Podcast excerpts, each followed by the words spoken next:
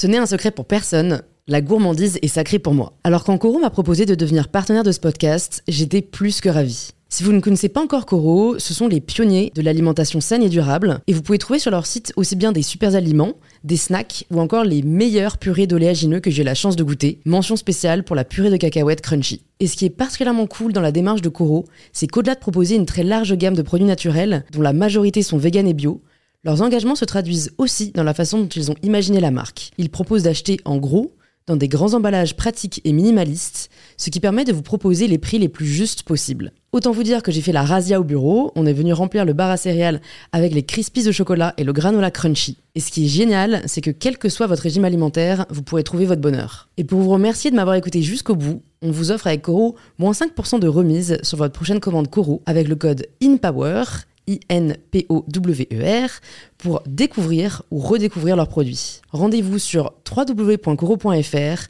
et surtout, régalez-vous.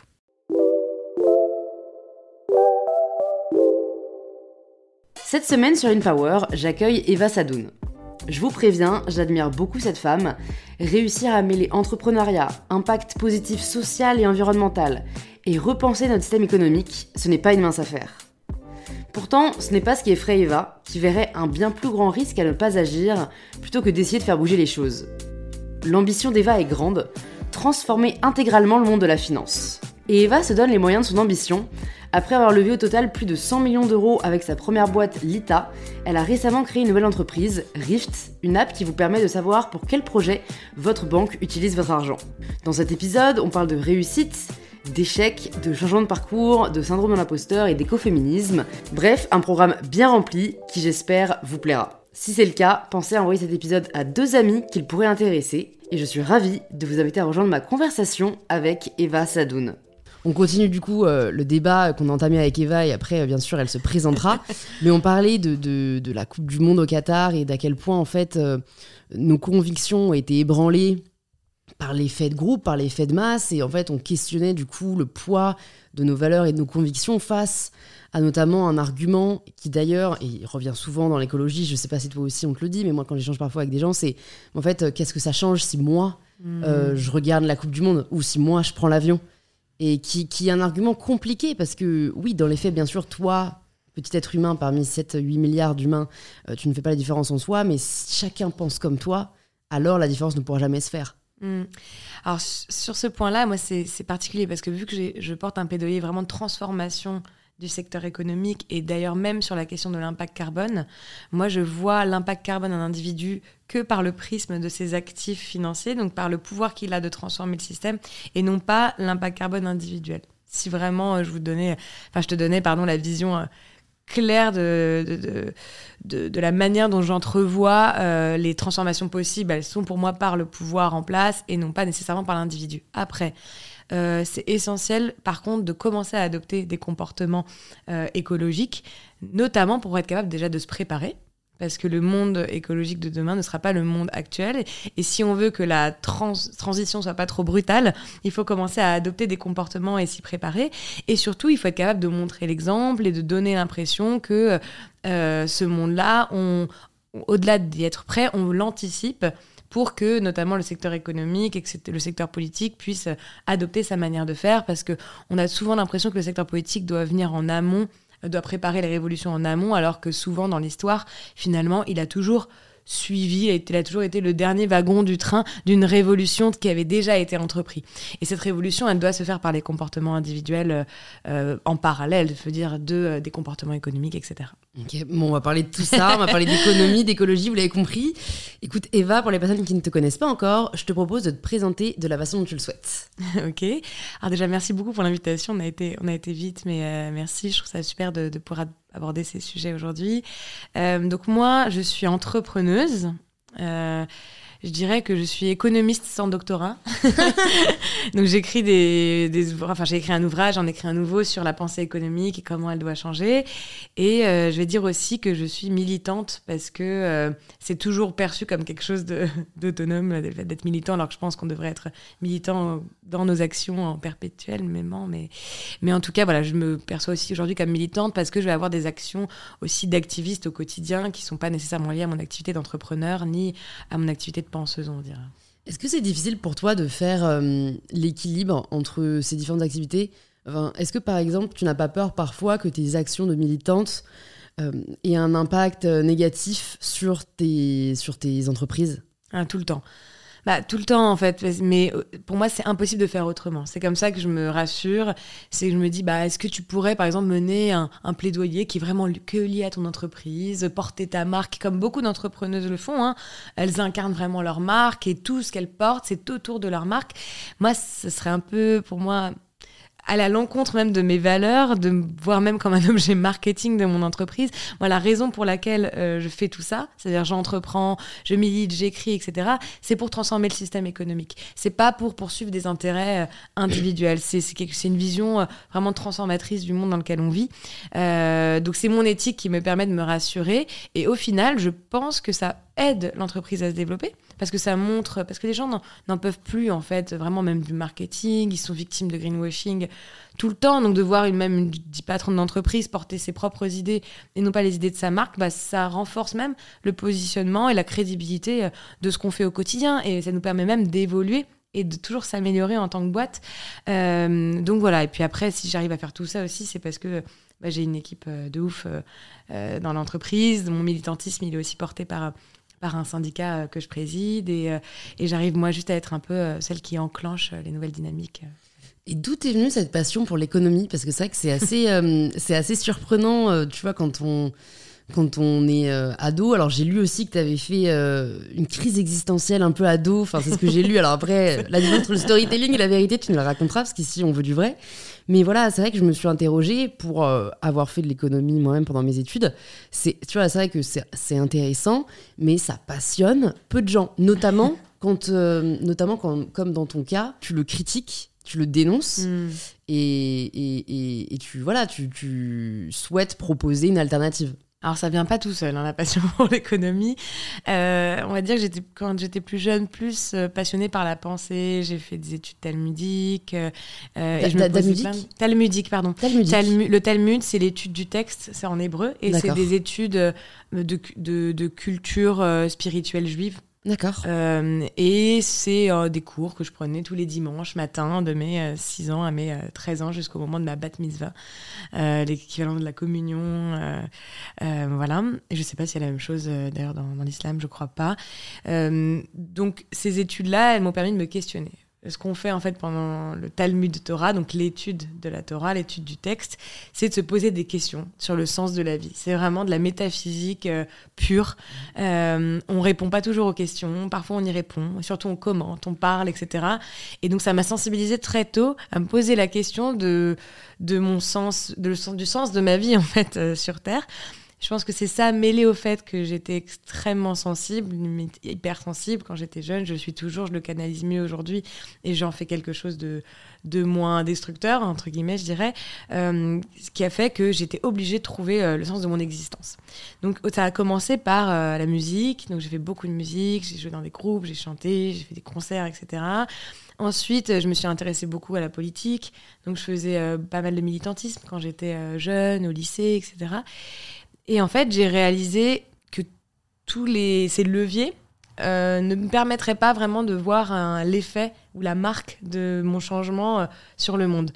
Et surtout, euh, bah, je me suis un peu. j'ai fait mes crises, une crise d'ado, hein, comme beaucoup. Hein. J'étais très très bonne en maths, bonne élève jusqu'à mes je sais pas, 13, 14 ans.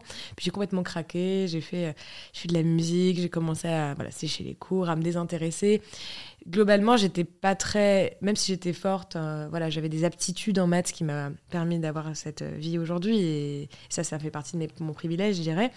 Euh, j'étais pas très à l'aise et très heureuse dans le cadre de l'éducation nationale traditionnelle. Alors, au Torah, on m'apprenait à poser des questions et dès que je posais une question en classe, c'était vu comme quelque chose euh, de dissipé ou voilà.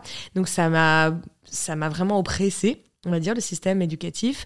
Donc à partir du moment où j'ai eu cette passion pour la musique, euh, voilà, j'ai arrêté un peu de m'y intéresser, jusqu'à carrément avoir mon bac au rattrapage, ce qui était un peu une, euh, un choc, parce que j'avais quand même cette euh, vision que, bon, vu que j'étais une bonne élève, j'y arriverais, je me débrouillerais.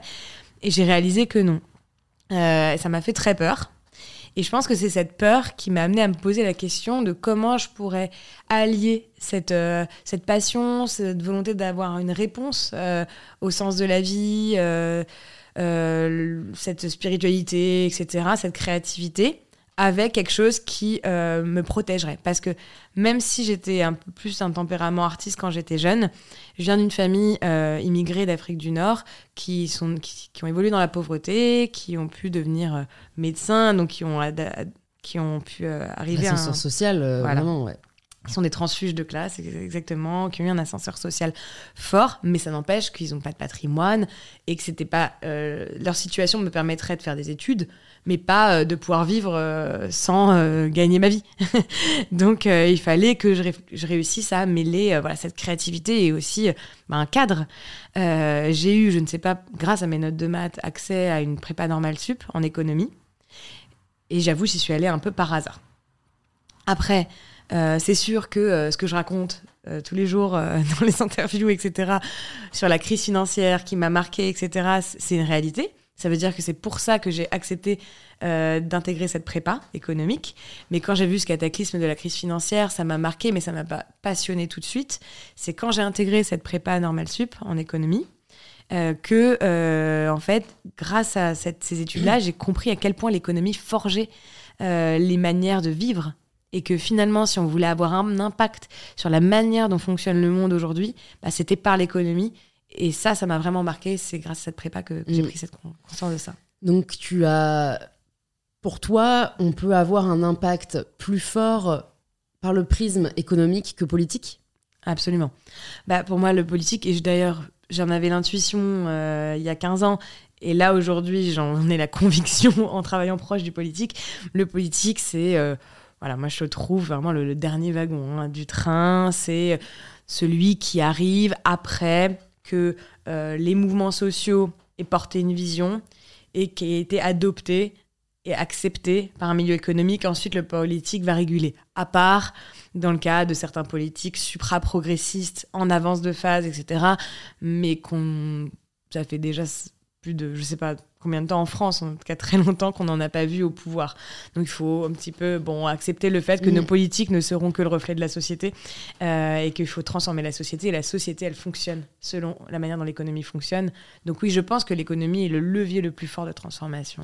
C'est intéressant, euh, quand je t'écoute, euh, moi aussi je suis assez convaincue que ça, mais c'est presque par dépit euh, je trouve qu'au bout de la politique, tu vois, euh, c'est parce qu'on a l'impression qu'au final, on ne sera pas aussi utile qu'on aimerait l'être. Mais du coup, je me demande, toi qui as cette vision euh, transformatrice du secteur de l'économie, tu aurais pu te dire, bah, en fait, transformons la politique parce que, en fait, tu vois, si on est tous d'accord pour dire qu'il faut la réinventer, il faut quelqu'un qui, un peu comme tu es en train de le faire dans le monde de la finance, arrive et dise écoutez là, euh, enfin voilà, ça va plus du tout. Vous ne servez à rien. Bien sûr. Franchement, je me suis posé la question. Hein. Et il y a même encore deux ans, je me demandais si mon avenir n'était pas dans le milieu politique parce que en ayant une vision aussi macroéconomique, le lieu de l'entreprise était peut-être pas suffisant. Et au final, en fait, le monde politique, il est tellement exposé que c'est très compliqué de changer. Alors que le monde économique, on peut essayer de faire des expérimentations à petite échelle, le tester à plus grande échelle. Le milieu politique, la politique nationale, hein. après la politique euh, régionale, etc., c'est autre chose, mais la politique nationale, celle qui régule, euh, celle qui euh, construit les lois, etc., bah, aujourd'hui, elle est un petit peu. elle, est, elle est en fait opprimée par plein de choses, notamment le milieu économique, parce qu'elle a peur de déstabiliser l'économie.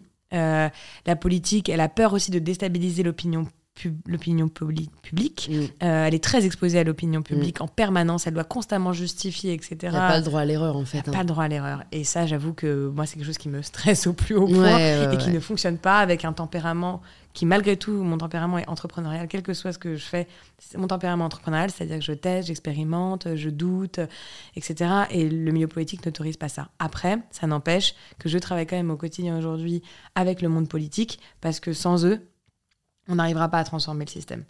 mais euh, plutôt, voilà, j'essaie d'avoir un travail de lobby extérieur, de faire voilà, utiliser la pression. Oui, tu influences indirectement beaucoup le milieu politique finalement. Voilà, et je pense que je suis plus efficace en tout cas comme ça aujourd'hui.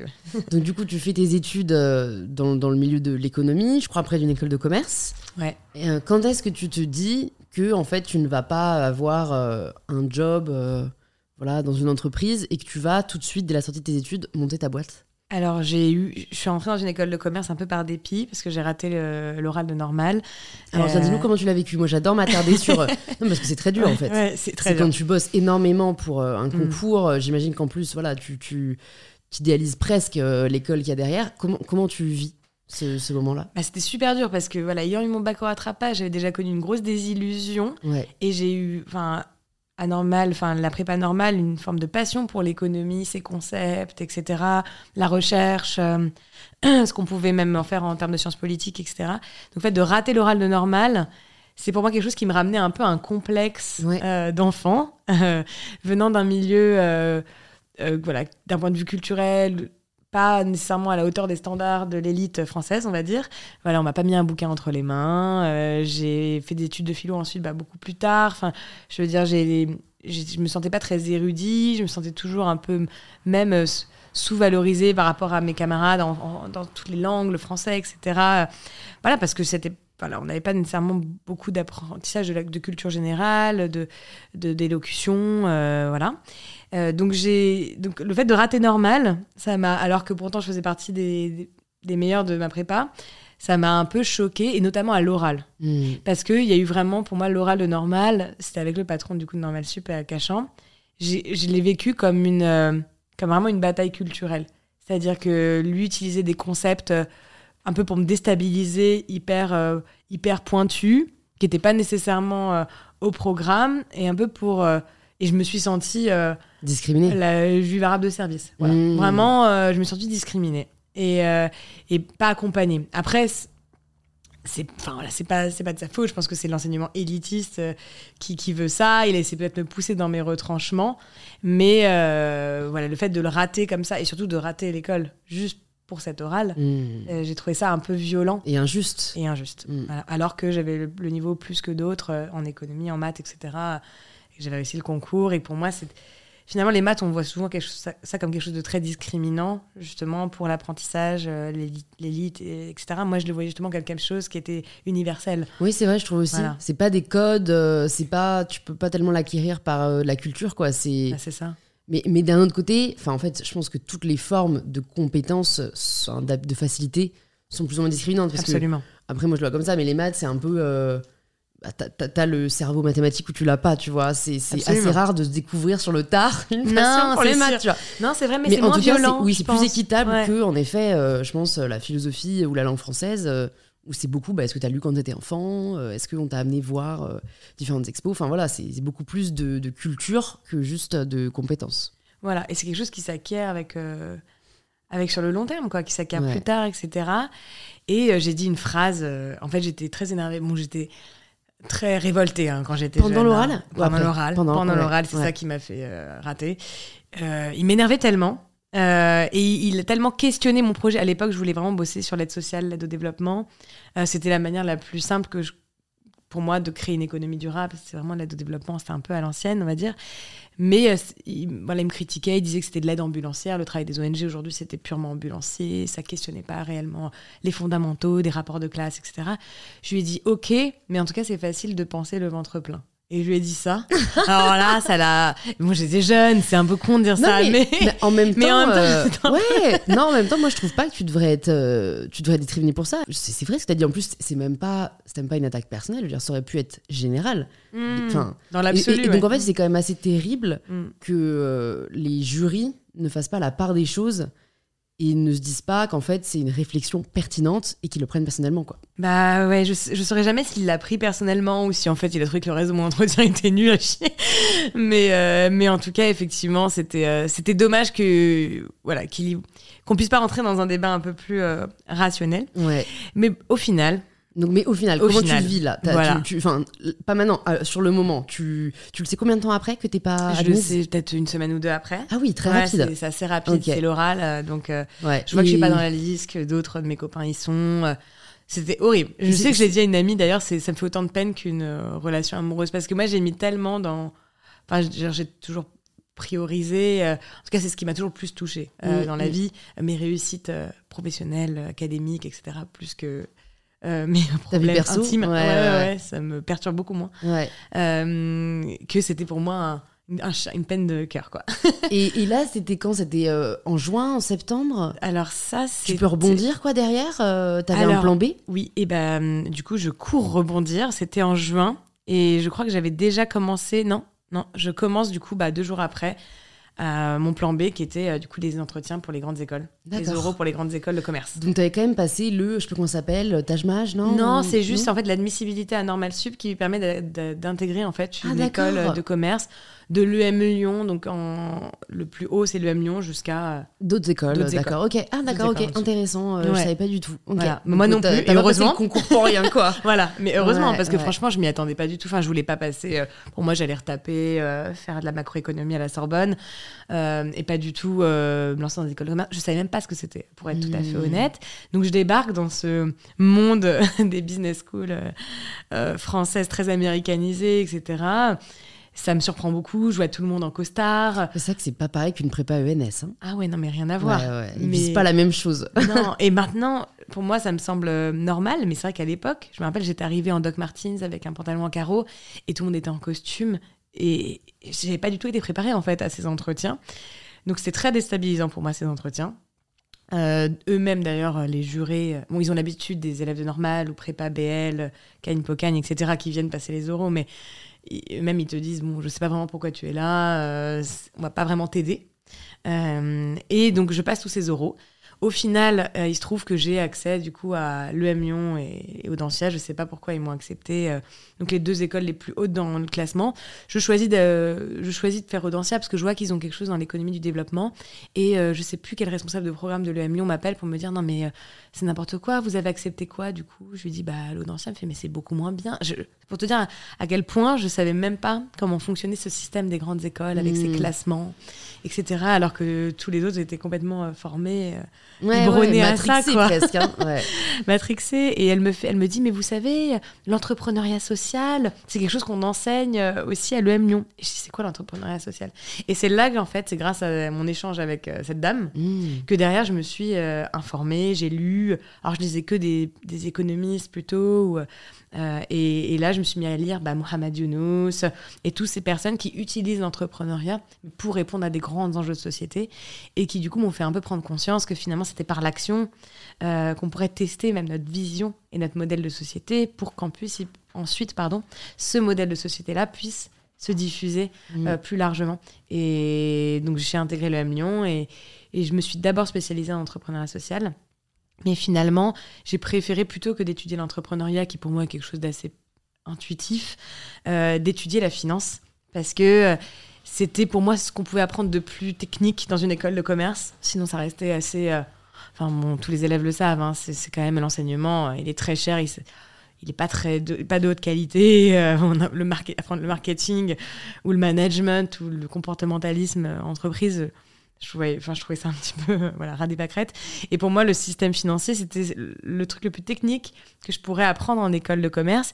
Et surtout, c'était depuis mes études même d'économie que j'avais bien pris conscience du fait que c'était la colonne vertébrale du système et qu'il fallait essayer de comprendre ces mécanismes pour changer le monde. Quoi. Il y a plusieurs sujets qui- que j'ai envie d'aborder avec toi. Déjà, je, me demande, euh, tu vois, en t'écoutant, euh, tu partais vraiment en effet avec euh, un bagage en moins par rapport à toutes ces personnes qui connaissent le système, qui sont préparées, qui, qui voilà, ont été au courant de, de- de comment ça se passe.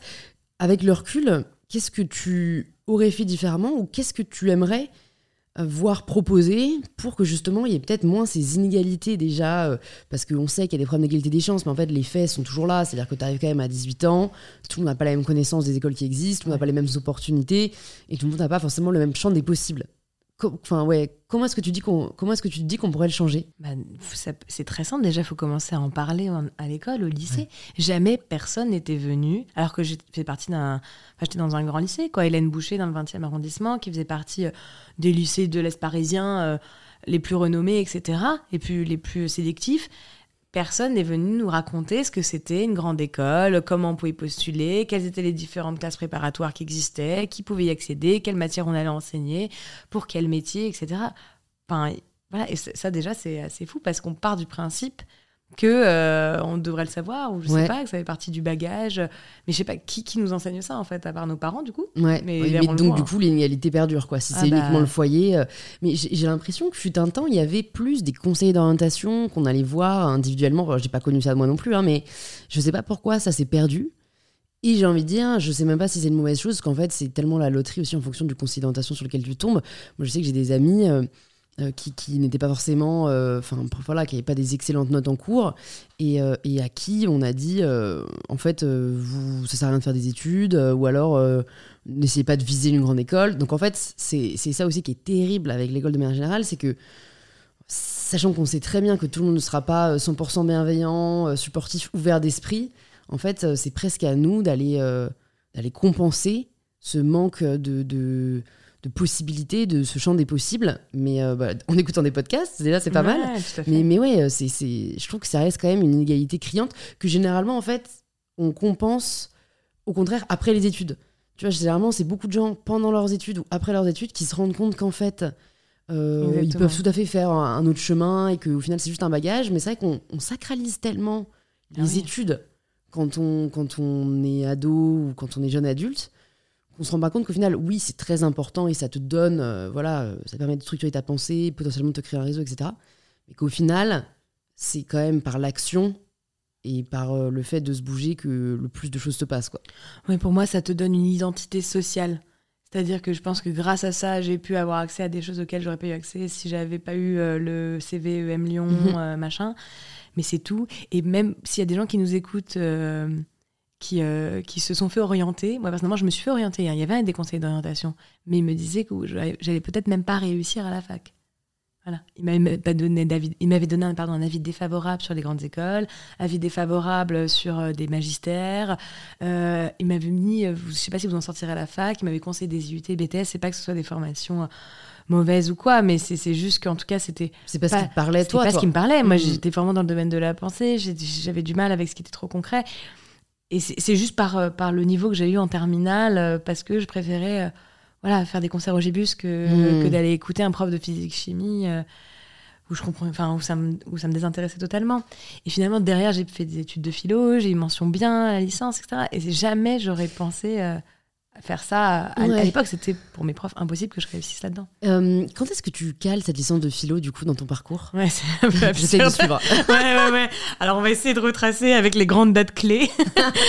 euh, donc, euh, oui, donc là, je, donc, je rentre dans cette école de commerce, je fais plein de, je fais plein de choses, je décide d'entreprendre. D'ailleurs, c'était j'avais commencé une prépa Sciences Po pour intégrer un, master après l'école en finance.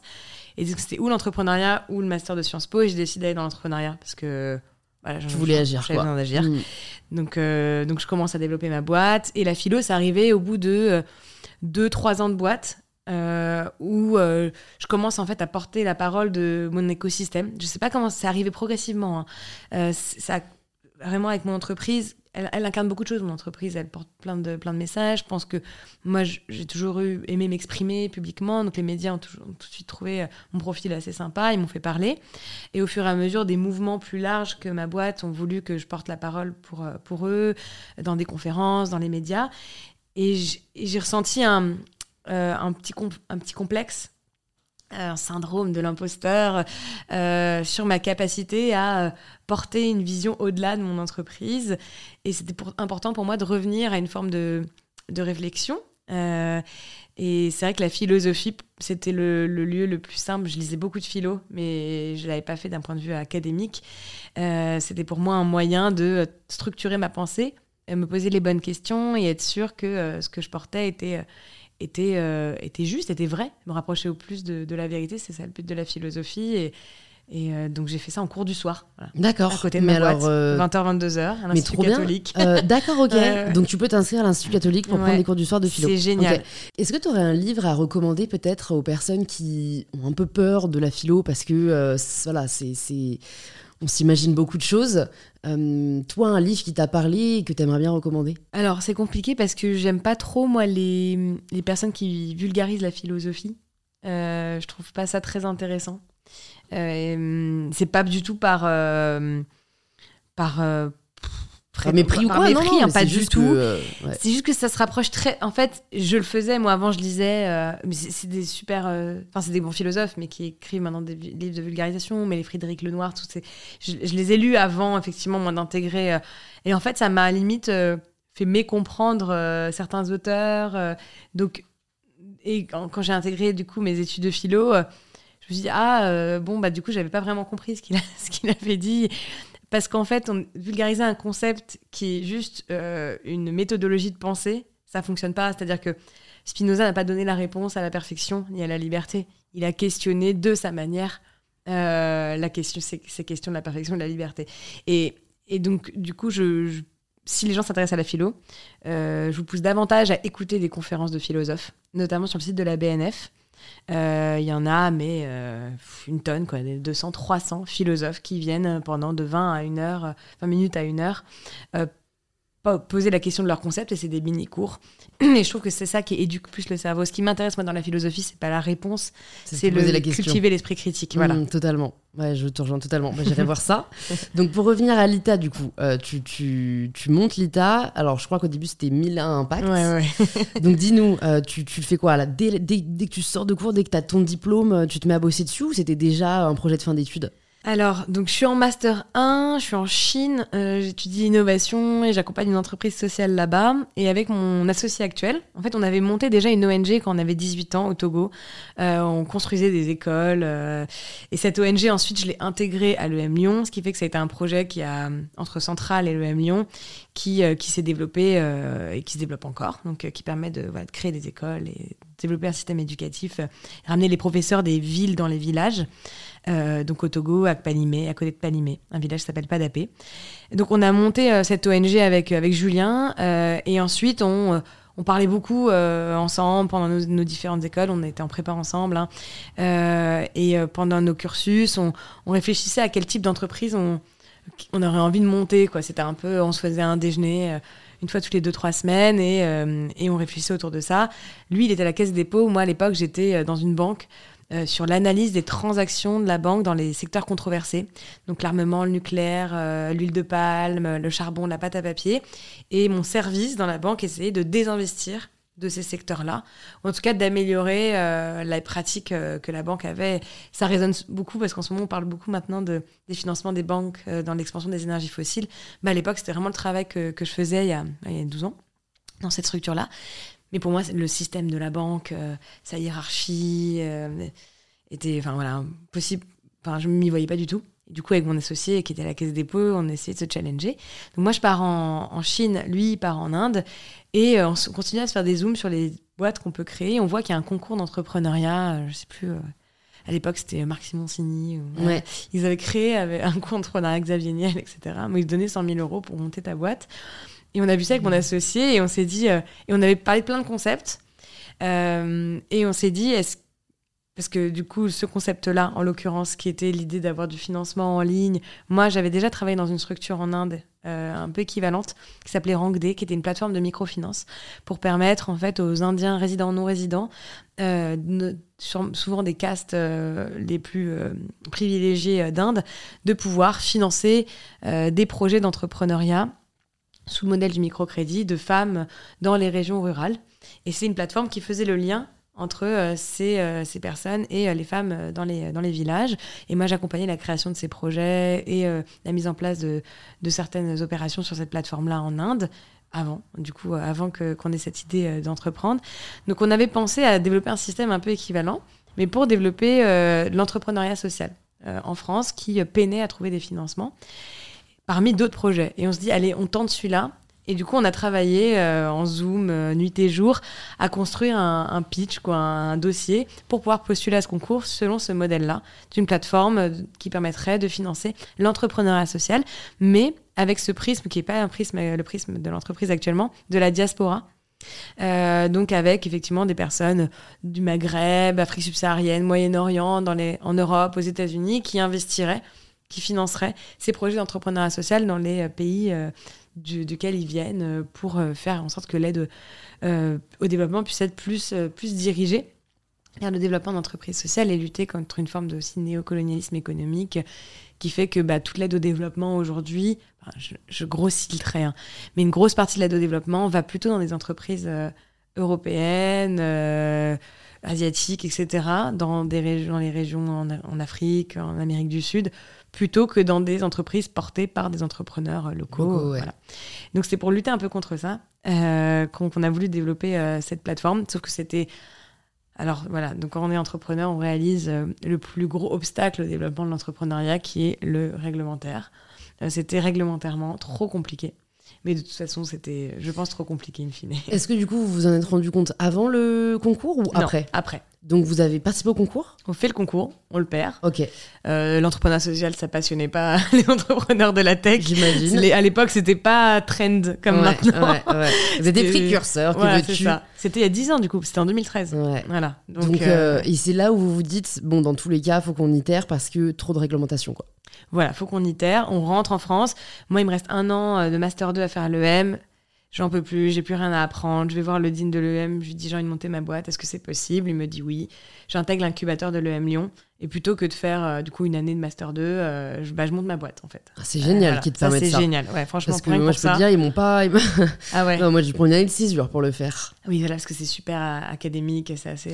ben, en fait, c'est. Bah, je, je sais pas pourquoi, parce que dans l'absolu, je pense que c'est juste, je sais pas, moins la culture entrepreneuriale que les écoles de commerce, tu vois. Bah, c'est moins valorisé. ouais, bah alors pourtant ils sont très contents après coup, hein. mais bah, tu vois, mais oui, je pense qu'ils gagneraient à, à, à, offrir cette possibilité-là. Parce que voilà, en plus, c'est pas non plus en première année, quoi. C'est en dernière année, quitte à ce que tu quelques cours à côté, mais j'ai même pas eu le droit à un aménagement de scolarité, tu vois. Donc, euh, ouais, c'est fou. C'est dommage. Donc, toi, tu es vraiment euh, dédié à euh, monter ce que devient l'ITA, du coup. Ouais, pour le coup, c'est vraiment le que c'est slogan aussi, je pense, de l'Amiens. Peut-être qu'à HEC ou à ESCP, ils permettent pas ça, mais le Amiens, c'est l'école des entrepreneurs, donc ils sont super contents quand quelqu'un veut entreprendre. Mm. Mm. Donc, ils me permettent de faire ça, et pendant un an, bah, ils me mettent à disposition leur incubateur, leur réseau, pour que je parle à des gens et que je vois si ce projet il peut, euh, il peut mûrir et il peut aller au-delà que juste un projet d'étudiant. Et c'est là que je réalise, euh, notamment en parlant avec pas mal d'investisseurs, de juristes, etc., que la dimension internationale, elle serait pas possible pour monter un truc alternatif au secteur financier.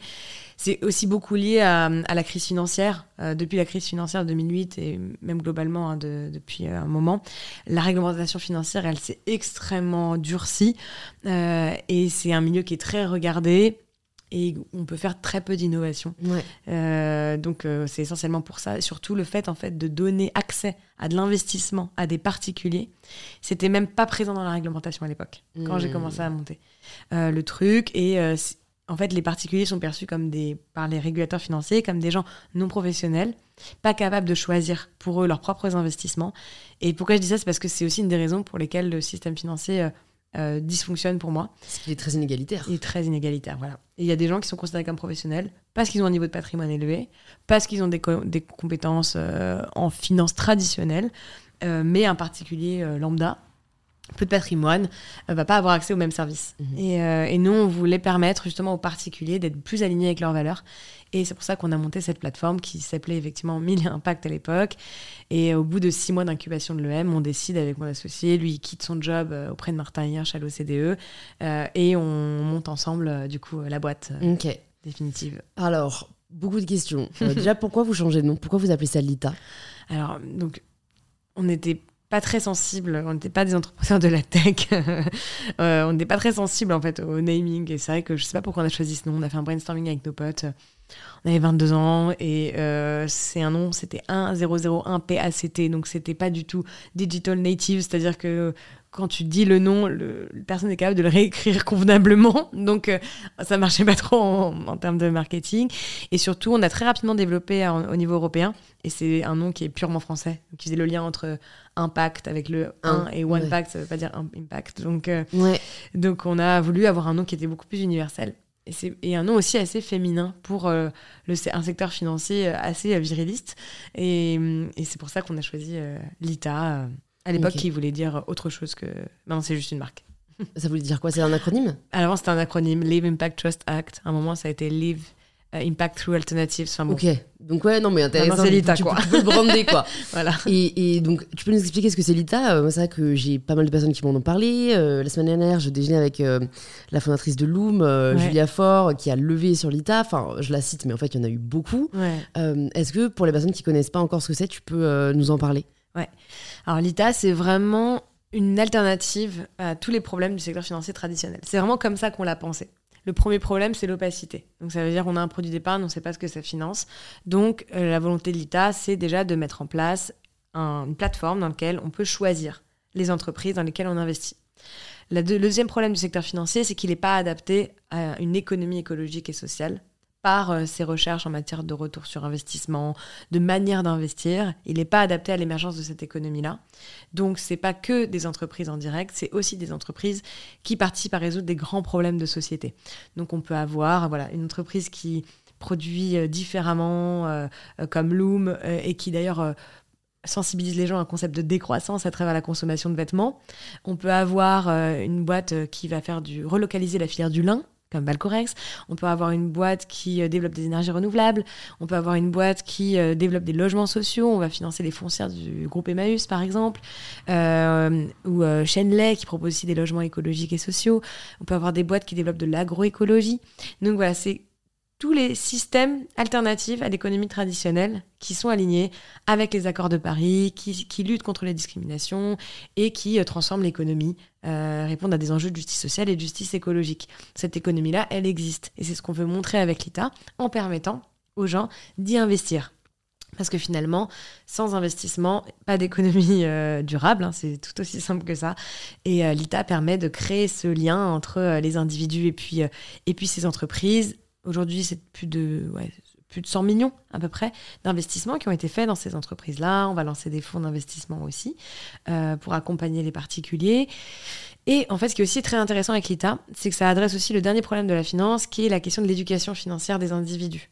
Euh, aujourd'hui, le secteur financier, par son opacité, par le manque d'éducation aussi euh, des gens à l'économie et à la finance dès le plus jeune âge, hein, c'est comme les grandes écoles, hein. connaître euh, l'économie, connaître la finance, c'est pas pour tout le monde, c'est pas, pas transmis à tout le monde. Et ben l'ITA permet en fait, en permettant en particulier d'investir dans ces entreprises, de d'éduquer et de démocratiser la manière dont l'économie doit fonctionner. Et on a beaucoup de gens qui nous ont dit, et on a même fait des études, des mesures d'impact, après un investissement sur l'ITA, déjà ils ont investi de manière responsable sur l'ensemble de leur euh, patrimoine, ils ont même consommé de manière plus responsable parce qu'ils ont vu que ces alternatives existaient, et puis ils ont même changé leur euh, vote euh, parce que politiquement, ils pensaient pas possible le fait d'avoir une économie vraiment durable. Ils ont vu que c'était possible avec l'État, donc ils vont aller vers euh, des programmes économiques beaucoup plus progressistes. Et voilà, c'est à ça que sert euh, l'État, au-delà même de, son activité propre de financement de projets alternatifs comme celui du lien. Ouais, ouais, hyper intéressant. Donc en gros, moi si j'ai bien compris, c'est une marque, une entreprise va venir sur la plateforme de l'État, va demander un financement, et plutôt que d'aller voir des VC traditionnels, ils vont lever auprès du grand public, auprès des particuliers, et en fait, bah, vous qui nous écoutez, vous pouvez dire, mais en fait, moi, je crois beaucoup en ce projet, je vais mettre tant. Je crois que c'est à partir de 100 euros. À partir de 100 euros. Euh, jusqu'à, il n'y a pas de montant maximum. Hein, vous pouvez mettre autant que vous le souhaitez. Ça. Et, euh, et, ensuite, ça se passe comment? Parce que c'est ça la grande question, euh, parce que dans le secteur de l'investissement traditionnel, on va lever auprès d'un fonds, fonds qu'on va avoir tous les mois, à qui on va avoir des échanges, à qui on va potentiellement verser des dividendes, ou en tout cas, voilà, rachat de parts. Comment vous avez fait pour dépasser cette complexité euh, si on a euh, voilà 500, 500 euh, actionnaires du coup ça devient des actionnaires bah, ça a été ça effectivement le travail ça a été de développer un outil technologique qui permettrait aux gens d'investir en ligne, ce qui n'était pas possible avant, euh, et de suivre leurs investissements et euh, d'organiser du coup ce collectif. En fait, les actionnaires sont regroupés dans une structure. Euh, ils peuvent voter aux assemblées générales, etc. Mais l'entrepreneur ne va pas gérer 500 personnes en frontal. Il va gérer une personne qui va représenter une collectivité. C'est un modèle même coopératif, entre guillemets, de, de, gestion de l'actionnariat. Et puis, il n'y a pas que de l'actionnariat, il y a aussi de l'obligation. Ça veut dire qu'on prête euh, de l'argent à une entreprise. Et là, c'est un peu moins compliqué, du coup, à gérer pour une entreprise euh, derrière. Euh, voilà, en fait, c'est vraiment la plateforme qui, qui va, qui l'outil technologique qui va, qui va permettre de faciliter. Et franchement, beaucoup d'entrepreneurs nous ont dit, c'est plus simple de gérer mes 500 actionnaires avec l'État que de gérer 5 euh, business angels ou 2 euh, fonds d'investissement qui se pensent être les euh, manias de mon industrie alors qu'ils n'ont jamais entrepris et qui vont pas nécessairement m'aider suffisamment ou me demander énormément de reporting à des moments où c'est pas le plus important que je sois dédié à mes investisseurs mais plus que je sois dédié à mon entreprise. Donc voilà, ce, ce travail aussi que l'ITA fait d'accompagnement des entreprises, il est aussi hyper important et cette culture entrepreneuriale forte qu'on a parce que le milieu du, du VC, euh, le milieu de l'investissement aujourd'hui, il est même dans l'impact, ça veut dire dans les, fonds d'impact. si vous avez de vous intéresser à, un fonds, savoir s'il a réellement impact, le plus simple, c'est de regarder d'où viennent les gérants de ce fonds-là. Et dans la moitié des cas, les gérants de ces fonds viennent de grosses entreprises ou de fonds extrêmement traditionnels. Donc ils vont aller dans le secteur de l'impact parce qu'ils considèrent que euh, c'est des secteurs euh, progressistes, euh, c'est l'avenir en fait de l'économie, mais ils vont y appliquer des manières de faire d'hier. Hmm. Nous, par exemple, pressuriser les fondateurs sur des retours assez court terme, être dans des logiques purement d'exit. ça veut dire de comment on va vendre au plus offrant, le plus vite l'entreprise, faire des choix stratégiques qui ne seront pas toujours liés à l'impact écologique ou social de l'entreprise, etc. Pousser l'entreprise à faire beaucoup de marketing. Et notamment, il y a une stat qui est un peu parlante. Aujourd'hui, sur les montants levés dans la tech française, plus de 60% sont dédiés aux GAFA. Ça veut dire qu'au final, un, 100 euh, euros qui investissent, 60 euros vont aller euh, sur de l'ADS, euh, sur, voilà, sur des pubs en ligne, etc. Et ça, c'est quand même un vrai sujet. On lève des fonds pour financer de l'activité économique et pas que du marketing.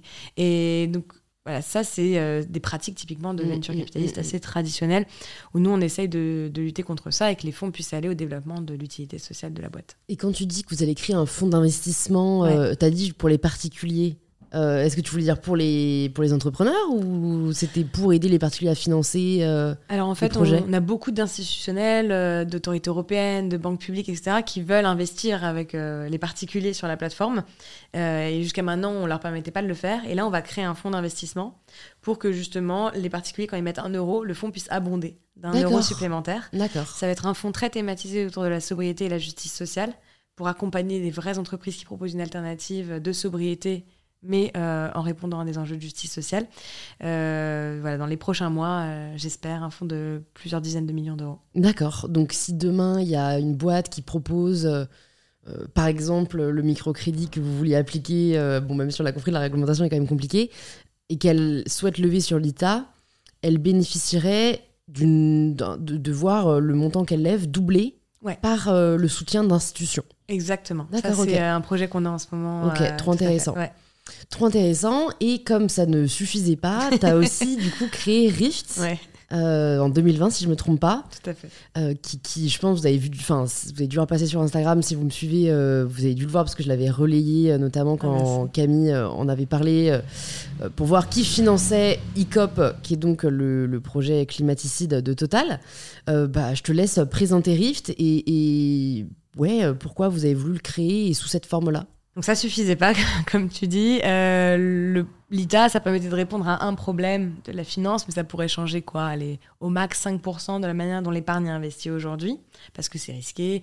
Et en fait, l'essentiel de l'épargne, c'est des livrets, c'est de l'assurance vie. Euh, et on voyait beaucoup de choses émerger, des assurances vie vertes, des comptes épargne verts.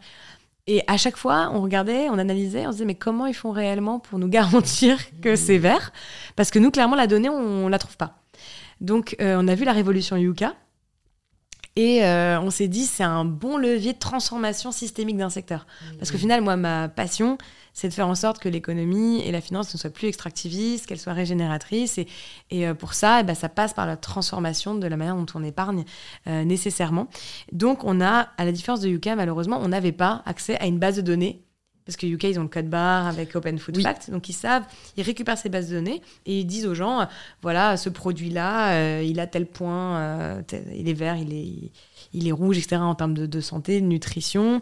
Euh, choisissez plutôt ce produit-là, mais c'est sur la base d'une base de données existante.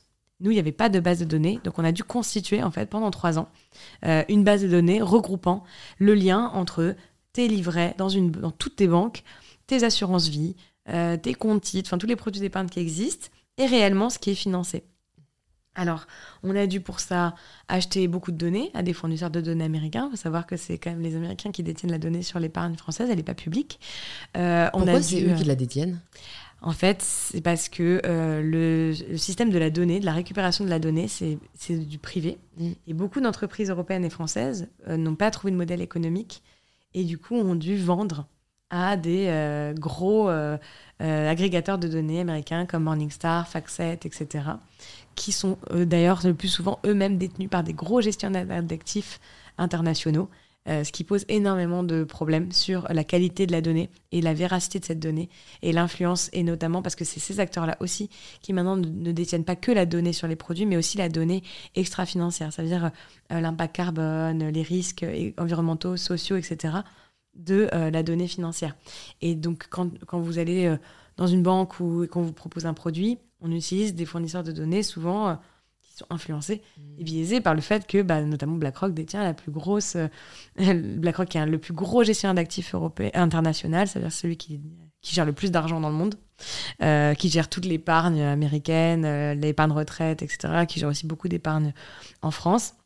Bah, lui-même, c'est lui qui fait les, les évaluations indirectement à travers une filiale, bien évidemment. Mais donc, il y a quand même beaucoup de conflits d'intérêts. Ah ben voilà. Et donc c'est un problème. Donc on s'est dit on va essayer de reconstituer cette donnée. Donc on achète toutes les lignes, on, essaie de découvrir dans tel produit, il y a tel fonds, il y a quoi comme entreprise financée. Euh, on va aussi chercher dans les rapports parce qu'ils existent hein, souvent, mais ils sont pas disponibles. Il faut faire 4, 5, 3 000 pages pour pouvoir arriver finalement au rapport et pouvoir reconstituer la donnée. C'est pas insupportable? C'est insupportable. T'as fait ça pendant combien de temps? On a fait ça pendant deux ans et demi tous les jours, vous bouffiez de la data. Euh, voilà. ah putain, faut être motivé. Hein. Merci. Ouais, ouais, bah de rien. de rien. Et maintenant, on fait un gros plaidoyer auprès de Bercy, justement. Maintenant qu'on a reconstitué la donnée, mais qu'on n'a pas tout, il y a plein de produits sur lesquels on a euh, juste écrit euh, obligations et titres financiers et on n'arrive pas à savoir c'est quels secteurs qui sont financés ou dans certains cas, on a que le secteur, mais pas l'entreprise. Et puis dans certains cas, on a et c'est ce qui nous a permis de faire l'opération euh, justement avec Total. Et, c'est quelque chose qu'on qu'on reproduit même maintenant avec des boîtes dans le travail forcé, mmh. qui sont exposées au travail forcé. On peut permettre aux gens de réaliser s'ils sont exposés à ces entreprises qui ont des activités très controversées. Et essayer de voir finalement ce, cette vision qu'on avait à l'origine que la finance a un pouvoir. Si on inverse le pouvoir, c'est-à-dire si on utilise l'épargnant comme un moyen de faire pression auprès des acteurs financiers pour que ces acteurs financiers fassent pression auprès des entreprises pour qu'elles changent, est-ce qu'au finalement, on touche pas quelque chose d'intéressant mm. euh, Et le fait que cette opération auprès des actionnaires de, Total ait eu autant d'impact pour pousser Total à sortir des énergies fossiles et pas développer de nouveaux projets d'extraction, eh ben, c'était pour nous, en tout cas, ça a, ça a répondu à une conviction que ça passera par, euh, ça passera par cette pression financière. Euh, la, transformation des grandes industries. Ça passera par le réglementaire. C'est pour ça que je fais beaucoup de lobbying avec le mouvement, parce que comme si ça ne suffisait pas, en plus j'ai pris la tête d'un mouvement, un lobby d'intérêt général d'entrepreneurs de la transition. Ça passera par de la régulation, mais ça passera aussi par de la pression des actionnaires financiers. En fait, finalement, en n'étant pas nous-mêmes euh, capitalistes néolibérales, on joue le jeu du libéralisme à fond. Si la promesse est que les marchés, euh, le marché est censé réguler, eh ben, on va jouer le jeu jusqu'au bout, mais dire qu'il y a une défaillance de marché. C'est pas normal qu'un épargnant, il n'ait pas de pouvoir auprès de l'entreprise qu'il finance indirectement. Et, pas, et une asymétrie d'information quand même euh, énorme, parce que du coup, tu permets quand même à, à, toutes les personnes qui ont leur argent qui dort à la banque de savoir en fait à quoi euh, sert cet argent, parce que non, il ne dort pas, il sert à financer des projets que peut-être vous ne soutenez pas. Mm. Et, et c'est sûr que pour moi, si ce. Enfin, je le souhaite d'ailleurs, hein, que, que Rift et le mouvement que vous avez créé va, enfin continue à grossir et aller encore plus loin, tu vois, ça devrait être limite, je trouve, quand tu es sur, ton application bancaire, tu une petite, un petit déroulé de voilà actuellement votre argent, ce qu'il est en train de financer, ou alors qu'on te propose tu vois, au début de chaque mois, est-ce que c'est OK pour vous, est-ce que vous n'êtes pas OK, oui, non en vrai, c'est possible, tu vois. De... Et en fait, je pense que le, drame de beaucoup d'entreprises et de grosses entreprises, c'est d'avoir perdu euh, l'innovation. C'est hmm. d'être tellement omnibulé par la croissance et par euh, même, au final, parfois juste euh, l'espèce de, de, défense, quoi, face à des concurrents, qu'ils ont perdu, qu'au lieu d'entendre les arguments qu'on leur, leur oppose ou les solutions qu'on leur propose, ils sont campés dans leur position, ils ont peur, ils ne veulent pas essayer, alors que, euh, en fait, enfin voilà, Instagram, aujourd'hui, c'est quand même. Je pense que c'est une application qu'on est des millions, euh, voire un milliard à travers le monde à avoir. Ils font de la B-testing tout le temps. Mmh, euh, ils lancent des trucs, puis ils reviennent dessus. Et puis, pourquoi est-ce que les banques ne font pas ça dans le sens où ça ne servirait qu'à plus de transparence? Euh, mais c'est peut-être ça le problème d'ailleurs, c'est qu'ils ne veulent peut-être pas que cette transparence euh, soit effective. Bah, ils sont assez conflictés, euh, les banques. Hein, c'est-à-dire que d'un côté, même si depuis la crise de 2008 et même avant, il y a ce qu'on appelle une muraille de Chine entre... Donc il y a une banque, vous connaissez les banques qui ont pignon sur rue, mais en fait ces banques-là, a, ils ont des filiales, une filiale qui prête, une filiale qui investit, une filiale qui conseille les particuliers sur des produits d'épargne, une filiale qui... Parce qu'il est censé y avoir une muraille de Chine entre tout ça. Sauf que, bah, en fait, malheureusement, il y a aussi quand même pas mal de... Il y a pas mal de conflits d'intérêts. Et puis, surtout, euh, ce, rôle un peu démocratique, c'est-à-dire l'actionnaire activiste, mais d'un point de vue positif, ça veut dire l'actionnaire qui euh, pousse l'entreprise à aller vers plus de performance écologique et sociale et pas plus vers de rendement, ça va complètement en l'opposition avec tout ce qu'ils ont appris. C'est pas du tout euh, euh, eux le but d'une banque, c'est de gagner, faire gagner le plus d'argent possible à eux d'abord, souvent, ou à leurs clients le plus riches, et puis ensuite à, tous leurs clients, à tous leurs mmh. clients, et puis aux actionnaires. Et donc eux, finalement, ça demande vraiment un changement de paradigme. Ça demande vraiment euh, de transformer le modèle d'affaires de la banque, mais déjà, ça passe par une prise de conscience que le rôle de la banque de demain, ce sera un acteur de l'éthique et de la régulation de l'éthique à travers l'investissement. Et ça, ils n'en sont pas du tout encore convaincus. Parce que pour eux, il y a la loi qui leur permet de faire certaines choses, qui restreint beaucoup de choses. Il y a la réglementation même communautaire au niveau européen qui, qui les fait bouger. Il y a ce que veulent leurs clients et ensuite, il y a la maximisation du profit. Et voilà. Et ils font l'arbitrage entre tout ça. Est-ce qu'ils doivent être un régulateur de l'éthique? Euh, ça, c'est la vraie question qui se pose. Moi, je fais partie de beaucoup de comités éthiques euh, de, banques, justement, pour les pousser à, changer. Et ils nous disent, bah, ça passera par la demande de nos clients. Donc, bah, très bien. Bah, nous, on C'est à nous d'agir, quoi. Que, que ça mm. passe. Et, euh, et, tout ça, ça permet de rendre. C'est Judith Butler qui dit la non-violence, c'est c'est pas un état pacifique euh, mais c'est un état qui permet de rendre la rage articulable et efficace. Et ben moi, c'est vraiment mon mantra en fait au quotidien, c'est euh, de rendre ma rage sur euh, des, enfin sur la, manière dont le système fonctionne, qui, que je trouve le système économique que je trouve déplorable, extractiviste, etc. Par des principes et des procédés articulables et efficaces. Et ça, de rendre le pouvoir par la transparence, je trouve que c'est quelque chose qui est qui peut être très efficace sur le mm. long terme.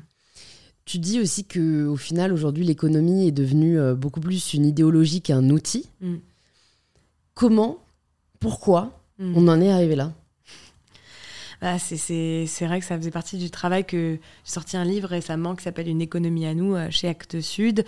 Euh, c'est une commande, ils m'ont demandé pour l'élection présidentielle, pour que les gens puissent comprendre la question que tu poses. Qu'est-ce qui s'est passé en fait? Et comment on fait maintenant alors qu'on a l'impression que l'économie est un paquebot imbougeable, etc. Comment on fait pour changer ce système? Dites-nous, s'il vous plaît. Et, euh, du coup, j'ai fait ce travail hein, académique, euh, euh, concret, théorique, et puis politique aussi, d'analyse sur qu'est-ce qui s'était réellement passé. Donc l'économie à l'origine, donc c'est quelque chose de noble, hein, c'est la gestion de la maison d'un point de vue étymologique, oikos nomos. Euh, donc c'est censé être le principe par lequel on organise le foyer. Euh, donc on organise la maison, euh, et c'est vrai qu'on a l'impression aujourd'hui, c'est comme ça que j'introduis mon livre d'ailleurs, que bah, en fait on gère l'économie ne gère que la maison de quelques-uns, quoi. Euh, et que on est tous un peu relégués sur le palier et que l'économie n'est plus à notre service. Euh, alors, qu'est-ce qui s'est passé? Donc, été une succession hein, de périodes économiques. Moi, j'ai souvent du mal à voir le capitalisme comme le capitalisme comme système économique comme un problème. Le capitalisme aujourd'hui, parce qu'est-ce que c'est? C'est ça hein, la question. Le capitalisme aujourd'hui, pour moi, c'est l'accaparement, l'accumulation de capital et l'extraction des, l'extraction des richesses, des ressources. Donc si on le voit de ce, point de, vue de ce point de vue-là, pas d'un point de vue étymologique ou, juste du fait qu'il y a un capital avec des actionnaires, on peut le voir différemment, on peut le voir comme un outil, le capitalisme, on peut le voir comme une idéologie. Aujourd'hui, je pense que le capitalisme comme idéologie est à, est à abattre, c'est-à-dire que le système de l'accumulation du capital euh, par certains fait que... Euh, on arrive à un niveau dans lequel en fait on a tellement certaines personnes ont tellement accaparé euh, les richesses que ça rend aujourd'hui impossible le fait de reconstruire cette économie parce qu'elle est à la décision de quelques-uns. Et c'est finalement ça qui s'est passé. On a eu la période donc où il y a eu la guerre, l'économie de guerre. Je pense qu'on ne peut pas l'analyser euh, parce que c'est une économie de guerre. Pas l'analyser comme un système qui fonctionne. Ensuite, il y a eu la période des 30 Je parle du XXe siècle parce que c'est ce qui parlera le plus. Et puis c'est là où au final on est vraiment entré dans le capitalisme. Euh, Exactement. Siècle. Absolument. Donc la période des Trente Glorieuses, c'était de se dire génial la croissance. Effectivement, à l'époque, génial. C'est-à-dire que la croissance permet d'avoir des, des, ressources pour le système politique, euh, pour les individus, euh, ce qui a fait qu'on a pu développer un système de santé, qui fait que aujourd'hui, grâce effectivement à l'époque hein, au PIB, d'ailleurs Simon Knudzel, j'ai du mal à prononcer son nom, qui est l'inventeur du PIB à l'époque de Bretton Woods, donc en, dans les, en 44, 1944, après la guerre, l'a dit depuis le début. Le PIB, c'est quelque chose qui va nous permettre aujourd'hui d'analyser la performance d'un système économique. C'est pas quelque chose qui va permettre euh, l'intérêt général ni le bien-être d'une société. Ça n'empêche qu'aujourd'hui, on considère encore que c'est quelque chose qui garantit le bien-être de la société. Donc à l'époque, il y a donc la période des Trente Glorieuses, donc il y a une croissance économique qui permet d'améliorer notre système de santé, qui permet à des gens de consommer des trucs, et notamment aux femmes, hein, de mm. consommer des machines à laver pour plus être à la maison. et, puis, surtout parce qu'elles ont accès à leur propre compte bancaire euh, en 1965, alors qu'avant elles ne pouvaient rien acheter. Absolument. Donc en fait, c'est ça d'ailleurs, hein, ça c'est un gros, un gros sujet, c'est qu'on voit aussi souvent le développement et l'avènement du capitalisme comme un outil de libération un outil libérateur pour les femmes, pour les personnes, etc. Parce que ça permet à tout le monde de consommer peu cher, de travailler, etc. Sauf qu'en fait, ça, ça fonctionne pendant euh, les 30 glorieuses, pendant 30 ans. Et à la fin, il y a les chocs pétroliers. Euh, ça veut dire qu'en fait, on se rend compte que ces ressources euh, pétrolières, qui sont le système sanguin, qui est le sang du système, le sang du corps, le pétrole, aujourd'hui, pour notre économie, c'est le sang d'un corps humain. C'est-à-dire mmh. que notre économie ne fonctionne que grâce aux énergies fossiles, en grande partie. Voilà. Donc euh, elle est complètement transfusée. Donc... Et c'est pour ça qu'aujourd'hui on en subit aussi les conséquences avec euh, les crises de l'énergie, du coup l'inflation. Enfin, je pense qu'il a fallu presque attendre ça pour que les gens se rendent compte de, de la dépendance qu'on a par rapport euh, au pétrole. Et ce qui est fou, c'est qu'on s'en rend compte maintenant, alors que déjà dans les, à la fin des années 80. de choc pétrolier, quoi. On était, c'était le moment où, plutôt que de passer à la phase qui est malheureuse et qui fait que c'est la raison pour laquelle on est dans cette situation, qui est la phase de la financiarisation, on a on n'a pas voulu développer une économie qui était plus autonome face au pétrole. On s'est dit non, non, non, non, non, on veut garder cette croissance, s'il vous plaît. Si on perd cette croissance, on va perdre toutes les libertés qu'on a eues avec. Donc, c'est ça, c'est ce, à ce moment-là, cette période économique, dans les années 90, que se développe la financiarisation, c'est-à-dire le développement du système financier qui continue à injecter des ressources financières dans l'économie, malgré que l'économie ne fonctionne plus et n'apporte plus le développement humain euh, qu'elle devrait apporter, le développement de l'emploi, etc. Et je pourrais rentrer dans la technicité, mais ce serait trop technique. Et je pense que si ça vous intéresse, vous pouvez lire le livre ou plein de vidéos, DataGull et tout, qui explique ce système de la financiarisation très bien. Euh, mais en tout cas, voilà, ce qui fait qu'ensuite, ça a donné lieu à des crises. Parce qu'en fait, le système financier qu'on a développé, c'est un système qui fonctionne par lui-même. Ça veut dire qu'aujourd'hui, euh, le, système financier, ça pèse quatre fois l'économie, le PIB mondial. Donc en fait, c'est un système qui fonctionne en vase clos, mmh, complètement. Mmh, mmh. Euh, et ce qui fait que ça naître des crises. Voilà, la crise de 2008. mais il y en a beaucoup d'autres. La crise de l'épargne. On, a, connu une crise financière aussi euh, cette année. Hein. Le CAC 40 s'est jamais porté aussi mal, etc.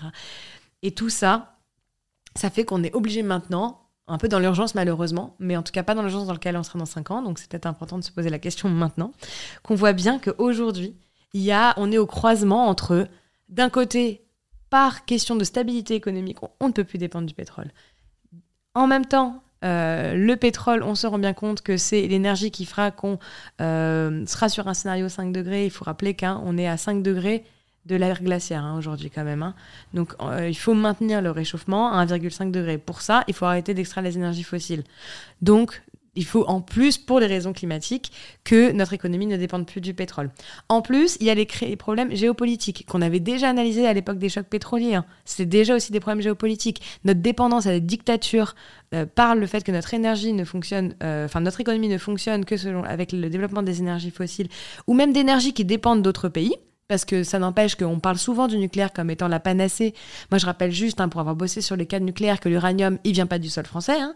il vient du Nigeria, etc. Il faut aller l'extraire, euh, avec tous les problèmes que de cancer non déclarés, des gens qui ont extrait l'uranium euh, mm. dans ces régions-là, avec les problèmes politiques euh, qui vont avec, etc. Donc, il faut rappeler que dans tous les cas, il y a on, pourra trouver de l'énergie qui est plus propre. Euh, on en a une, le nucléaire, effectivement, il est moins, moins carboné, mais ça n'empêche que la question fondamentale auquel doit répondre notre économie aujourd'hui, c'est comment je m'oriente déjà euh, plus vers effectivement cette croissance qui, qui euh, invisibilise beaucoup de problèmes. Parce que même ceux qui vous disent que la croissance, qui te disent je suis dans un, je suis dans, ma, dans un truc dithyrambique, mais qui disent que la croissance économique, elle est liée à la croissance de l'emploi, à la croissance du bien-être. Aujourd'hui, tous les résultats montrent que c'est faux. Aujourd'hui, plus la croissance augmente, plus le niveau de pauvreté augmente. C'est un lien maintenant qu'on peut faire. Et par contre, par rapport à l'emploi, je mm. suis, je suis assez d'accord, non? Plus la, enfin, plus il y a de croissance, plus du coup, il y a, moins il y a de chômage. Eh ben non. D'accord. Eh ben C'est quelque chose qu'on n'analyse plus pour plusieurs raisons. De une, parce qu'aujourd'hui, plus il y a de croissance, plus l'emploi se précarise. C'est-à-dire le système aujourd'hui croissantiste ne permet pas une croissance euh, la qualité pérenne, de, qualité et permet en fait la croissance qui est liée à l'injection euh, de capitaux par le système financier, notamment euh, très court terme, fait que les entreprises, ça les pousse davantage à déréguler au maximum. L'État, ça le pousse à déréguler plutôt, plutôt qu'à réguler, accompagner l'emploi, et ça précarise beaucoup l'emploi. Et donc la question, c'est pas de c'est de se dire comment aujourd'hui on arrive à voir un référentiel euh, qui n'est pas qui est un référentiel concret. Ça veut dire l'amélioration. Si le but de l'économie, parce que c'est ce qu'ils disent, en fait, finalement, même les économistes libéraux, ils nous disent aussi que l'économie, le but, c'est le bien-être, l'emploi, la santé. Eh bien, très bien. Et eh bien, prenons ça comme boussole. Donc prenons nos décisions économiques basées sur le fait que ces décisions économiques vont avoir un impact positif sur la santé, sur le bien-être et sur l'emploi. Et donc c'est ça aujourd'hui qu'on essaye, euh, qu'on essaye de défendre. Et on se rend compte que quand on prend ces décisions basées là-dessus, on développe une économie qui est beaucoup plus résiliente, qui est beaucoup moins dépendante euh, au pétrole, qui est beaucoup plus sobre, qui est beaucoup plus locale, qui est, beaucoup plus dans la coopération que dans l'extraction. Euh, et est-ce que vous, toi ou quelqu'un de, ce mouvement vous avez quand même euh, des, rendez-vous avec Bercy Est-ce que vous, avez des droits d'écoute? Parce que, euh, voilà, dans, ma naïveté, peut-être euh, mon, jeune âge utopiste, je me dis, ils, ont tout intérêt à vous rencontrer, tu vois. Leur but n'est pas de, de, de, tous nous laisser dans la misère, tu vois. et, donc, jamais ils n'ont pas les, pas les compétences, les connaissances pour mettre en place un système qui veillerait plus à notre bien-être plutôt qu'à juste notre porte-monnaie, ou en tout cas le porte-monnaie de quelques-uns ben voilà, ils auraient, ils auraient tout intérêt à vous écouter. Alors aujourd'hui, ils nous écoutent. Donc le fait que j'ai pris moi notamment la tête de ce mouvement qui représente aujourd'hui plus de 25 000 dirigeants de la transition écologique et sociale. Notre but, c'est de créer une alternative au Medef. D'un côté, je voulais changer le système financier. Je veux changer les organisations patronales. C'est des missions assez, euh, assez. Il, faut, il faut avoir de l'ambition. folle, mais il faut avoir de l'ambition. mais bon, au final, on est en train d'y arriver parce que euh, aujourd'hui, on bat Bercy, euh, le le, cabinet du Premier ministre, Matignon, euh, et beaucoup de, même d'organisations. Euh, euh, d'organisations ou régulatrices ou internationales, aujourd'hui, nous invitent, je sais pas, on faisait partie du CNR par exemple, le Conseil national de refondation, sur les sujets sociaux et productifs. Donc aujourd'hui, on nous pose des questions, on nous, on, nous, questionne, on nous demande nos retours. Là, il y a une grosse loi sur la réindustrialisation verte. Euh, on participe, euh, on donne des idées euh, sur le fait qu'il faut changer la fiscalité, qu'il faut changer l'investissement, qu'il faut, voilà, qu'il faut refondre globalement la boussole, que le budget d'État soit lié à des objectifs écologiques et sociaux, que c'est le meilleur moyen de réorienter l'économie, les politiques publiques. Le problème, c'est qu'aujourd'hui, on est consulté, mais il n'y a pas d'obligation de nous écouter. Mais c'est comme le problème de, tous les, toutes les COP, etc. C'est de l'image, en fait, presque bah, voilà, on a l'impression qu'on fait de la, de, euh, c'est un peu d'image et c'est beaucoup de d'éducation. Voilà, on les éduque, c'est bien, c'est de la c'est de la formation limite. Maintenant, nous notre but c'est qu'à la table des négociations, donc là où il y a le Medef, qui est une grosse organisation patronale qui influence beaucoup les décisions économiques, où on a les syndicats salariés, etc., bah, qu'il une organisation euh, euh, de patrons révolutionnaires, quoi, entre guillemets, enfin voilà, d'entreprises qui, pour eux, l'entreprise, le but, c'est de répondre à l'intérêt général euh, et non pas euh, euh, de, qui ne considèrent pas l'entreprise comme neutre, mm. qui, veulent vraiment mesurer les impacts que, que ça peut avoir sur, sur les individus, parce que l'économie néolibérale, je dis souvent, mais j'aime bien toujours le répéter quand même, parce qu'on a toujours l'impression que si on est libéral, on est pro-économie, si on est progressiste ou anticapitaliste, on est anti-économie. Moi, je suis pro-économie, progressiste, euh, je considère que les libéraux sont anti-économie parce que euh, depuis euh, les années 80, le, libéralisme économique, c'est lui qui nous a fait perdre 1 800 000 emplois par les délocalisations, par tout ça. C'est pas l'économie progressiste. Hein. Mm. Donc voilà, pour moi, cette économie-là, elle redore l'économie et les lettres de noblesse de l'économie. Hyper intéressant. Écoute, il y a un sujet que je voulais aborder avec toi aussi. J'ai vu qu'on on, te qualifiait, ou tu te qualifiais parfois d'écoféministe. Mm.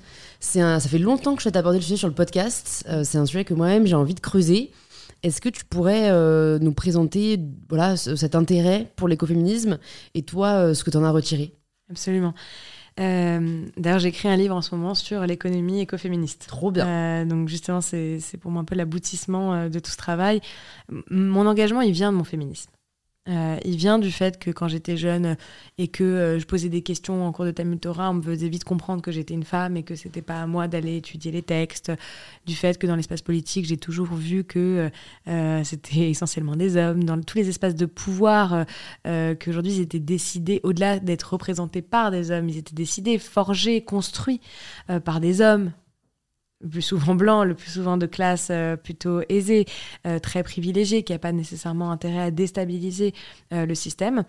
Et donc l'écoféminisme, je l'ai connu par Vandana Shiva quand j'étais en Inde il y a 10 ans. Vandana Shiva, qui est pour moi la penseuse écoféministe de base, enfin qui est vraiment la référence, c'est-à-dire que, et d'ailleurs elle a un prisme très économique, euh, à son écoféminisme, comme moi, donc plutôt lié sur le secteur de l'agriculture, elle, en l'occurrence. Donc Vandana Shiva, une penseuse écoféministe qui euh, analyse le lien entre la destruction de l'homme euh, de la nature avec la violence patriarcale, donc de l'homme sur la femme, et, et, colonialiste aussi, donc de l'homme blanc sur l'homme de couleur, notamment. donc elle fait le lien vraiment entre lutte contre l'extractivisme, c'est-à-dire euh, d'extraire les ressources, euh, la nature, euh, détruire les personnes, etc. lutte pour la représentation des femmes et des personnes les plus minorisées. et également spiritualité. Donc elle, elle est quand même très spirituelle, c'est un peu une héritière de Gandhi, mais féministe, heureusement. voilà, parce que Gandhi il est plein de bons côtés, mais aussi des côtés pas terribles.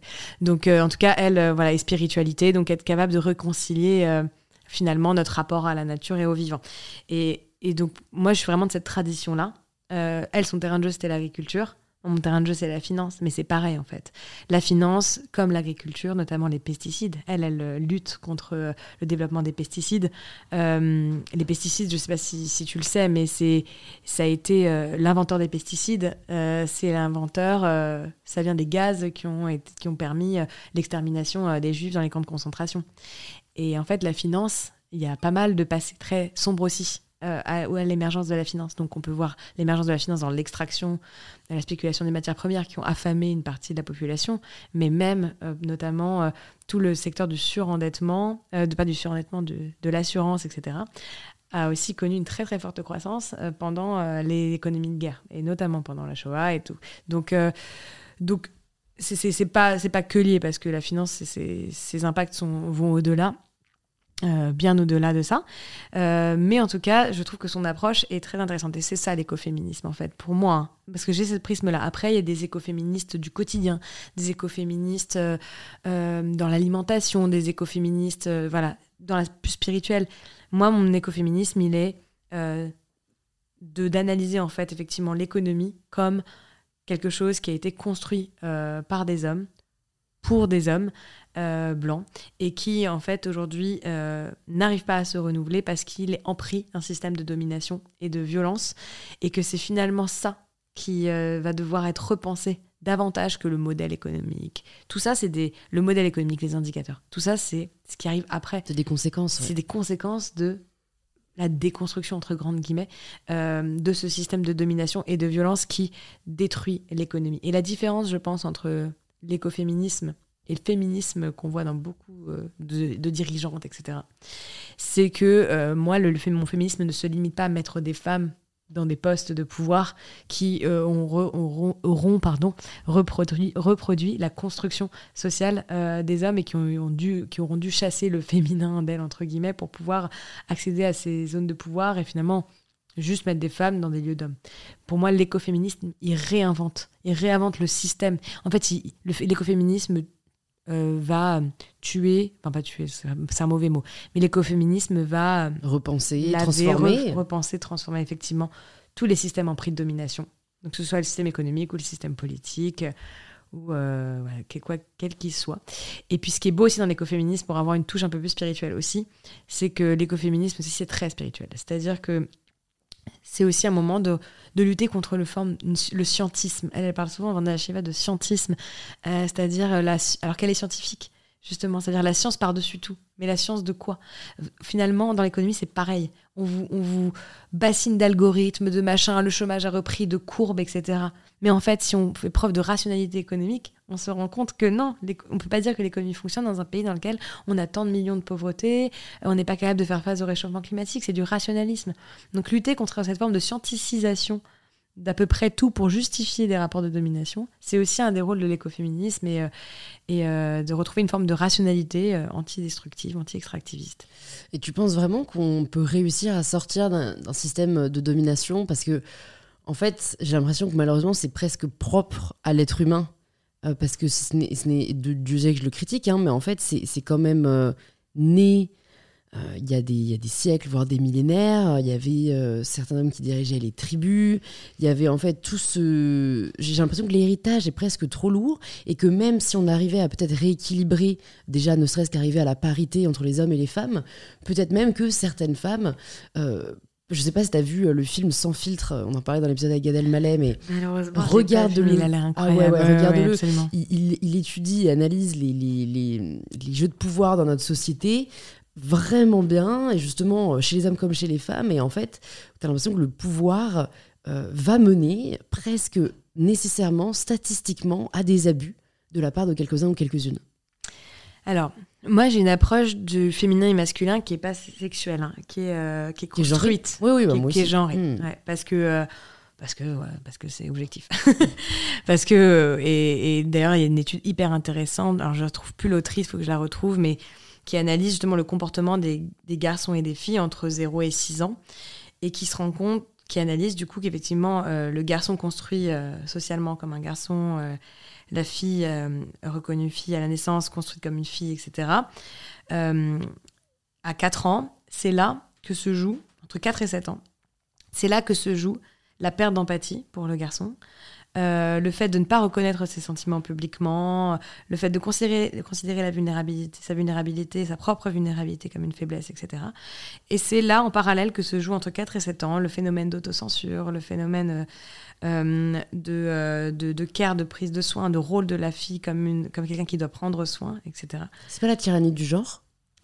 C'est possible que ce soit. Parce que j'ai lu, euh, j'ai lu des analyses similaires. non ah non, ah, c'était Marie, euh, ah. j'ai oublié le nom de famille, mais elle en parle aussi un peu dans la théorie du genre. Ah, et, et, en effet, en fait, c'est de la socialisation des pères. En fait, c'est ce qu'ils observent chez leurs petits copains à l'école, chez leurs petits Enfin, voilà, c'est vraiment juste la façon dont on a de d'éduquer, ouais, qui, qui, joue le plus grand rôle. Exactement. Et donc, en fait, la manière dont fonctionne le système aujourd'hui vient de ça. Euh, le fait de ne pas accepter la vulnérabilité, le fait de, se construire et d'exister par une forme de, par une forme de violence. Euh, et pareil, côté fille, euh, côté femme, le fait de se représenter que dans un rôle de soin, de s'autocensurer, de pas prendre, en fait, de pas associer ce rôle de soin au pouvoir. Enfin, tout ça fait que, effectivement, aujourd'hui, on arrive dans une société dans laquelle, même si on mettait 50% de femmes, je pense, et il y a beaucoup d'études qui le montrent, et d'ailleurs je le montre dans mon livre, que si elles suivent le parcours traditionnel euh, des hommes, les mêmes représentations, bah, peut-être qu'il y aura des changements parce qu'elles auront été socialisées à l'origine comme étant plus des femmes. Donc elles auront peut-être, il y aura peut-être des changements, il y en aura, mais ce ne sera pas une révolution. Non. Donc maintenant la question, c'est comment on socialise c'est ça la vraie les gens, question. les personnes, pour que euh, derrière on ait un système qui soit pas un système qui ne se puisse fonctionner que par des rapports de domination Hmm. pour pouvoir se stabiliser. En fait, ce qui est très dur avec euh, cette volonté, et, et- et je la soutiens, c'est que ça nécessite de remettre en question, et j'en parle pour le coup ça moi dans mon livre qui est beaucoup autour du genre, Mm. euh, ça, ça nécessite de remettre en question la définition de la féminité et de la virilité. Absolument. Ce qu'aujourd'hui, presque personne n'est prêt à faire, mais les femmes comme les hommes. C'est en fait c'est tellement rassurant de, de savoir comment se comporter, de savoir quoi croire, de savoir comment agir, de savoir à quoi aspirer, que en fait je pense que pourquoi le fait de parler de genre et potentiellement euh, de- de- d'éducation non genrée cristallise autant de Ah, débats parce que moi je suis assez fascinée, je me Mm. demande mais pourquoi est-ce que les parents veulent à ce point-là genrer l'éducation de leurs enfants? Enfin, ça dit quand même euh, quelque chose, quoi. Mais c'est parce qu'en fait, c'est extrêmement rassurant Ah oui. euh, de se dire que son enfant va suivre des traces, un moule, et bon, très certainement qu'il ne veut pas qu'il soit différent parce que la différence fait peur, tu vois. Mais, mais, mais c'est vrai que la personne qui arrivera à, à proposer une éducation non genrée, euh, qui, qui ne fait pas peur aux parents, euh, vraiment, je, je serai là pour l'applaudir et la recevoir sur une power. non, c'est clair. Mais tout est binaire dans la société. hein. Mm. Enfin, la binarité, c'est quand même le. L'univers est binaire en même temps. L'univers est, l'univers est binaire. euh, je ne sais pas. Bah, en fait, moi, c'est pour le coup, enfin, Dieu sait que je ne soutiens pas la binarité dans le genre, plural, tu vois, hein. mais pour discuter avec euh, pour avoir discuté avec pas mal de personnes justement issues du monde spirituel ils vont te Mhm. dire euh, bah il y a le oui il y a le non il y a la nuit il y a le jour il y a le soleil il y a la lune. Euh, mais bon je pense qu'au final tu peux aussi prendre des contre-exemples qui montrent euh, que tu, tu- tu n'as pas que cette dualité là donc oui le monde est peut-être dual pas forcément binaire en fait Tout à fait, euh, effectivement. Après, moi, je suis pas de ces spiritualités-là, donc euh, je- c'est pour ça que, que que je le perçois moins. Moi, pour le coup, il y a plutôt euh, bah, un grand tout. Ça veut dire par rapport auquel il faut être extrêmement modeste. Euh, et puis ensuite, il y a des individus avec des rôles de responsabilité, etc. Donc, j'avoue que c'est peut-être pour ça que c'est pas trop ma culture. Et, et le fait que moi personnellement, j'ai pas eu l'imp- j'ai l'impression d'être socialisée un peu de deux manières différentes. Je pense par les maths aussi. Euh, d'accord je j'ai été socialisée comme une fille assez jeune parce que euh, mais en même temps avec une mère assez particulière euh, qui avait euh, qui faisait un peu le rôle de l'homme et de la femme. Je pense que c'est aussi c'est très très lié à ma culture euh, où les femmes faisaient tout. Euh, la culture maghrébine etc où les hommes faisaient pas grand chose les femmes faisaient tout. Et elles travaillaient et elles s'occupaient de la maison. Il y avait ce truc un peu donc du coup tu dois avoir les deux rôles. Mm. euh, et les maths aussi ont fait que j'étais dans des univers très masculins euh, toute ma vie. Et j'ai pas été mis de côté euh, de ces univers scientifiques parce que j'étais plus forte en maths. Et, et donc euh, je pense que la socialisation que j'ai eue elle était un peu euh, perturbante mais en même temps aussi euh, très féminine aussi. Mm. très très très dans le soin parce que ça fait partie de ma culture euh, très fortement et en même temps très très ultra rationnelle comme ça Mm. qui fait que je vois très bien comment on peut imaginer quelque chose de, de moins dual C'est intéressant parce que quand je t'écoute, j'ai l'impression que au final, l'éducation genrée est presque plus une question de culture absolument que de, que de sexe. absolument En fait, c'est vrai que c'est culturellement, au final, que beaucoup d'identités se construisent aussi euh, dans le genre. Et c'est ça qui va être, au final, très difficile à dépasser. tout à fait Parce que, euh, comme comme c'est identitaire, euh, ben, les parents vont la transmettre à leurs enfants, quoi. Mais ça, c'est ça, c'est très, c'est très intéressant la question de la culture parce que moi, je sais que tant de culture, voilà, maghrébine, euh, juive, enfin, je pense que c'est plus ma culture maghrébine là qui, qui apparaît. Par rapport aux femmes, notamment blanches françaises, je me suis toujours trouvée trop entreprenante. J'ai l'impression de prendre trop de place, comme si j'étais comme un garçon en fait, et qu'elles étaient toutes, elles avaient été éduquées, plus socialisées euh, dans euh, effectivement pas faire d'impair, euh, plus douce, etc. Et du coup, c'est très marrant en fait de voir que en fait tout se joue à ce niveau-là. Et, et je comprends pas pourquoi les parents ont peur de dégenrer l'éducation à partir du moment où je pense que ça va libérer tellement de jeunes et que l'essentiel de nos complexes, de, notre, de nos problèmes de rapport au monde sont liés à ce rôle-là et à ce stéréotype-là. Ouais, Donc, euh, tout à fait. et c'est Olivia Gonzalez qui dit euh, le mythe de, la virilité euh, enferme les hommes euh, eux-mêmes. Donc, Tout à fait. et même genre, allez, euh, Euh, Gisèle Halimi aussi, pareil, qui dit que lutter contre les stéréotypes de genre, c'est libérer les hommes de leur propre virilité avant toute chose. Donc, euh, ouais, ouais, mais euh, c'est, c'est, ils, ne, ils ne veulent pas l'entendre pour l'instant. Après, je pense Mhm. que il y a une petite révolution qui a lieu quand même aux États-Unis autour de la masculinité. mhm, Euh, je la suis un peu de, de loin. absolument. Et, euh, et je me dis, bon, a priori, ce qui part des États-Unis arrive forcément à un moment donné euh, en France. Mais, euh, mais oui, en fait, c'est. c'est- Je, je pense qu'en fait, il faut peut-être réinventer. C'est peut-être l'éducation positive au final. Je, je m'y connais pas assez vu que je n'ai pas d'enfant. Mais euh, c'est peut-être au final ça qui va nous permettre de, de- d'éduquer des enfants plus que Absolument. des filles ou des garçons, Mhm, absolument. selon des principes qui placent le bien-être de l'enfant avant tout et, et- et aussi là aussi peut-être dépasser des, des schémas culturels où parfois l'enfant, enfin Gisèle Halimi justement euh, dans son livre, dans son autobiographie, elle revient sur le fait que comme elle était euh, donc femme marocaine avec deux frères, sa mère lui disait tout le temps de débarrasser l'assiette de ses frères, enfin de faire euh, toutes les tâches pour eux. Et en fait à 8 ans, elle a fait une grève de la faim parce qu'elle a dit c'est fini, j'en ai marre, il n'y a aucune raison euh, que je débarrasse l'assiette de mes frères. Et elle a fini par obtenir, euh, tu vois, raison. Mais, mais peut-être que si du coup on se fie à des principes plus... d'un côté, est-ce que c'est la science ou pas Tu vois, tu parlais de scientisme ou de scientification de la société.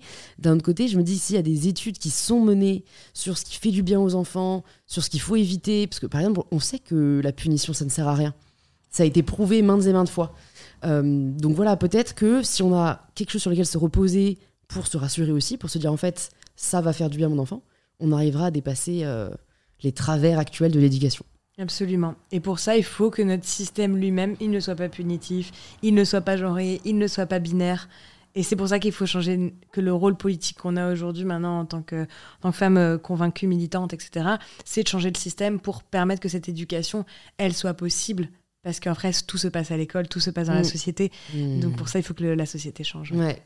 J'ai relevé aussi, euh, un, je crois que c'est un, un chapitre de ton livre qui s'appelle Il n'y a pas de louve à Wall Street. J'ai vachement aimé. Euh, comment est-ce que, est que toi tu l'as observé? Est-ce que toi tu l'as ressenti dans ton milieu, cette euh, différence de par ton genre? Ah oui, absolument. Euh, bah moi, ça me paraît, en fait, ce qui paraît rationnel à beaucoup d'hommes dans le milieu financier, moi, me paraît complètement irrationnel et vice-versa. Ce qui me paraît extrêmement rationnel leur paraît complètement irrationnel. Et je pense que c'est c'est Mohamed Younous d'ailleurs qui dit ça, c'est quand on a l'innocence euh, et la non-connaissance du- d'un système, c'est là qu'on est capable de le réinventer. Tout et à le fait fait. qu'en tant que femme de 22 ans, je veuille travailler dans le secteur financier, ce qui, ce qui a fait que je me suis autorisée à penser la finance comme je la pense aujourd'hui. Euh, donc oui, moi je l'analyse, euh, j'analyse réellement. Euh, donc il y a ce point de vue très croissantiste. Hein, je vais pas faire le geste, mais mais voilà, c'est quand même quelque chose qui rassure. non, mais c'est vrai, ça rassure. hein, Il y a un truc comme ça. Wow, Ouais. euh, ça, monte vite, quoi. Et euh, voilà, après, on sait, hein, euh, Wall Street, la drogue, enfin, on sait hein, que, que, que de toute façon, cet univers-là, il s'est construit dans une forme de frénésie, euh, de frénésie, de, de, de, de, de vi- de virilisme, Et etc. C'est presque, je trouve, le, le symbole, enfin l'épicentre de la virilité Wall Street. Et Bah, d'ailleurs, on le glamourise un peu. Enfin, limites, alors ouais, j'ai pas fait. vu moi le film. Le Wall Street? Non, je l'ai pas vu. Ah ouais, bah, il est très parlant. Bah, je- je- ça finit bien ou pas? Non. Non, ok. Euh, bon, non, au moins. il s'est autodétruit. D'accord. Bon, bah, au moins, ça montre euh, ça, tu vois. Mais parce que moi, Oui, de oui. l'extérieur, j'avais l'impression que, bon, déjà, tu mets DiCaprio dans un premier rôle. Déjà, ça glamourise le, métier, tu vois. Ouais, mais, juste, Et- mais justement, il est immonde à la fin. Ah, d'accord. Ouais, ouais, on n'a pas Parce du tout envie de lui ressembler. Ok. Ouais, Je me suis dit, en fait, c'est, une... moi, c'est un discours que j'ai beaucoup, quoi. La responsabilité euh, des imaginaires qu'on crée, que ce soit dans les séries, dans les films, dans les livres, crée ensuite la désirabilité euh, d'un, rôle. Donc, en Ah fait, bah là, euh, tous les mecs voulaient devenir euh, trader à un moment parce que c'était. euh, Enfin, c'était glamourisé. Bah, tout à fait. Mais, euh, mais là, c'est le, le secteur, effectivement, le secteur financier, je trouve euh, pas du tout glamourisé aujourd'hui. Bah, déjà depuis la crise, en fait, il l'est plus Non, hein, dans les récits. Avant, ça l'était. hein, le, Ah oui, le oui, businessman financier, euh, je pense que tout le monde voulait le ressembler et puis gagner. Enfin, voilà, gagner beaucoup d'argent, c'était le rêve un peu le rêve américain, quoi. Le, le businessman financier, aujourd'hui, plus personne veut lui ressembler. D'ailleurs, les traders peuvent plus faire grand chose. maintenant, la question, c'est ces principes quand même qui qui ont animé les salles de marché pendant longtemps, qui est le fait de faire un maximum de profit le plus rapidement possible sans te soucier de l'impact que ta ligne de code va avoir sur l'économie réelle. C'est ça, c'est ça le gros problème. C'est ce côté irrationnel euh, de la finance qu'il faut euh, partout en fait euh, déconstruire, qui fait que la finance aujourd'hui, elle n'est pas liée. Enfin, quand ils faisaient des opérations sur les marchés, pour eux, ça n'avait pas d'impact. Pour eux, ça faisait un peu beaucoup d'argent à un moment et une grosse crise le lendemain. Mais en fait, toutes ces opérations-là, elles ont eu des impacts concrets Mm, mm, sur mm. des entreprises, sur l'emploi, sur les matières premières, sur la sur des ça elles ont même créé des famines. Je veux dire donc euh, faut faire voilà, elles ont même créé des chocs politiques. Donc c'est ça en fait le, le côté irrationnel qui pour moi me semble complètement absurde. C'est-à-dire que moi à partir du moment où je ne comprends pas quelque chose, cette chose ne peut pas fonctionner, ça ne fonctionne pas. Je considère que si on n'est pas capable de m'expliquer, ça ne fonctionne pas. Alors que un truc très simple que d'investir dans telle boîte qui produit des énergies renouvelables, pour moi c'est simple, rationnel. Mm. Et bah pour un financier, c'est n'importe quoi, super risqué. Un particulier ne devrait pas investir dedans. Et, euh, et voilà. Et c'est ça qui est un peu qui est genré euh, aujourd'hui encore dans ce système. Ouais, ouais, ouais, genré et puis stigmatisé et à l'encontre euh, de ce qu'on a appris. Et les gens ont beaucoup de mal à remettre en question leur savoir, leurs croyances. Leur, donc, c'est peut-être aussi faire preuve de plus d'humilité Bah oui. euh, dans, dans ce que vous avez apporté, la nouvelle génération. Mhm. Écoute, j'ai quelques dernières questions pour toi. Comment est-ce que tu progresses? Ah, dans la vie? Ouais, dans la vie, au travail, euh, comme, comme tu veux. Euh, Comment je progresse Euh, bah, En lisant beaucoup, en doutant tout le temps. Par exemple, j'ai beaucoup, beaucoup, beaucoup, beaucoup évolué sur ces questions de genre. Je, je connais, enfin, je connaissais pas grand chose. Hein. Je me suis tapé tout Judith Butler. Essayé vraiment de comprendre en fait. Je le ressentais en moi parce que je, me sentais tellement mal à l'aise dans cette construction de ce que une femme devait être, etc. Depuis toujours que c'était facile pour moi de- de- d'aborder ces sujets-là. Mais, mais voilà, je, je, ouais, je lis beaucoup. Euh, je lis beaucoup. J'écoute aussi beaucoup de gens qui pensent pas du tout comme moi. Je me tourne vers mes amis, vers mes proches aussi, euh, souvent pour, euh, pour, euh, pour, pour savoir si je suis sur la bonne voie, etc. Donc, euh, je m'entoure aussi euh, euh, beaucoup. Euh, et euh, j'essaie de faire moins aussi. C'est ma manière de progresser en ce moment, par Trop exemple. Et ça, c'est très, très difficile pour moi, parce qu'en plus Ouais. d'être... euh, Je suis très hyperactive, c'est-à-dire que j'ai besoin d'avoir beaucoup de projets en même temps, ouais. d'être supra-stimulée intellectuellement pour me sentir en vie. Ouais. Et que je suis plus stimulée intellectuellement, je, je peux sombrer en deux minutes, quoi. mais, du coup, moi, ma- et, et franchement, euh, c'est, c'est- je suis pareil que toi. Pourquoi est-ce que tu te t'autorises pas juste à vivre ça? À vivre ma Ouais. parce qu'elle me nuit, elle nuit à elle santé, nuit. elle nuit à ma santé. Euh, bah, elle nuit à mes santé, elle nuit, elle nuit à mes relations, et elle nuit à mon travail, en fait, je pense. Parce que, au final, euh, c'est dans les moments les plus. Je pense que c'est la philo qui m'a beaucoup appris ça. La philo, le yoga, c'est basique, je suis désolée, mais c'est vrai, ça m'a énormément aidé. Moi, le yoga, j'avais beaucoup de problèmes, euh, tachycardie, etc. Et ça m'a vraiment beaucoup aidé. Donc, euh, ces deux choses-là m'ont permis d'apprendre à trouver de la force et de la puissance et de, et de la proactivité dans des moments de calme et de réflexion et de contemplation. Et, je, pense que ces moments-là, ils sont essentiels, et même pour stimuler des hyperactifs. Et j'ai trouvé, en fait, de, de la stimulation intellectuelle là-dedans.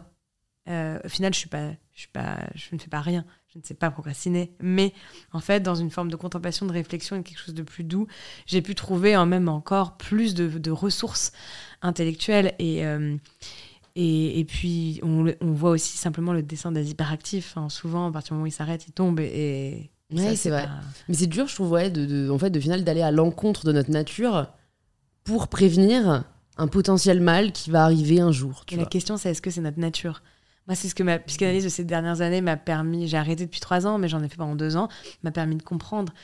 On est, je sais pas si c'est la société euh, intellectuelle ou française qui nous, nous a fait com- penser que nos névroses euh, étaient constitutives de ce qu'on était, mais l'hyperactivité dans son point de vue négatif, ça veut dire d'être, de pas pouvoir tenir debout, de pas être un, de pas être un soutien aux autres, d'être constamment dans son propre cerveau et être obligé de super- être très stimulé. Et du coup, quand on s'arrête cinq minutes, d'être déprimé, ça, clairement, c'est pas constitutif de ce qu'on est. Par contre, nos capacités à réfléchir, notre esprit critique, ça, c'est constitutif de ce qu'on est. Donc, il faut, être, faut faire un découplage, comme en euh, écologiste. Ça veut dire distinguer d'un côté euh, Mm. notre, esprit, critique- notre, notre esprit critique, notre volonté de nous informer, de créer des choses, etc.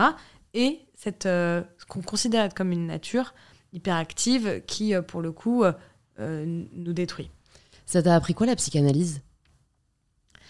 Ça m'a appris déjà à me, à- à vraiment à, à isoler la nervosité, l'angoisse. Ça, c'est quelque chose que je savais pas faire. Donc la nervosité, la- l'angoisse, l'hyperactivité, pour moi, était constitutive de ce que j'étais. C'est ce qui me rendait brillante. Voilà. Oui, bah, c'est c'est limite euh, de la dramaturgie euh, ouais, je vois ce que tu veux juive, dire. quoi. Enfin, vraiment, nous, on est construit avec ces modèles super anxieux, super intelligents, on se ouais. des questions tout le Presque temps. le martyr euh, de, de Baudelaire, quoi. Ouais, non, mais vraiment, exactement. Et euh, la psychanalyse, ça m'a permis d'isoler ça, en fait. Non, l'angoisse, c'est ce qui plutôt nuit à une nature euh, et à un intellect que lui, qui devrait, qui devrait être amené à se développer, etc. Donc ça, c'est vraiment, je pense, l'essentiel de ce, ce que ça m'a permis à faire et de considérer que c'était OK d'avoir besoin d'aide aussi. Ça, je pense que c'est euh, bien. J'ai toujours été super autonome. Je parle très peu de moi, de mes problèmes. Je suis un- d'extérieur, j'ai souvent l'air assez fermée, etc. Alors que je suis extrêmement généreuse. Et, et, et je pense que ça, ça m'a aussi ouvert un petit peu. euh, C'est OK. Et ça m'a fait dédramatiser aussi. Il m'a beaucoup aidé, mon psy. Mais après, je pense que ça dépend des psychanalystes. Ah oui, hein. c'est sûr. Mais il m'a fait rigoler sur des trucs qui étaient absurdes. Qui me provoquaient beaucoup d'angoisse. Et, et ça, c'est de dédramatiser l'anxiété. Ouais, ouais, ouais. Et Hyper tu sais, quand t'es angoissé, t'as toujours l'impression que c'est toi, toi-même dans ton toi, alors qu'en fait, c'est ce qu'il y a de plus basique et généralisé, l'anxiété. Hmm. Et surtout, très euh, dans des phénomènes de société actuellement, tu peux vraiment comparer tes anxiétés aux autres et te rendre compte qu'elles sont assez similaires. Ouais, Et c'est assez agréable de rationaliser ça. Trop bien. Est-ce que du coup, tu aurais un livre, tu nous as partagé quelques-uns, mais un livre, je sais pas, qui t'a plu récemment ou juste qui t'a marqué dans ta vie, que tu aimerais recommander aux personnes qui nous écoutent?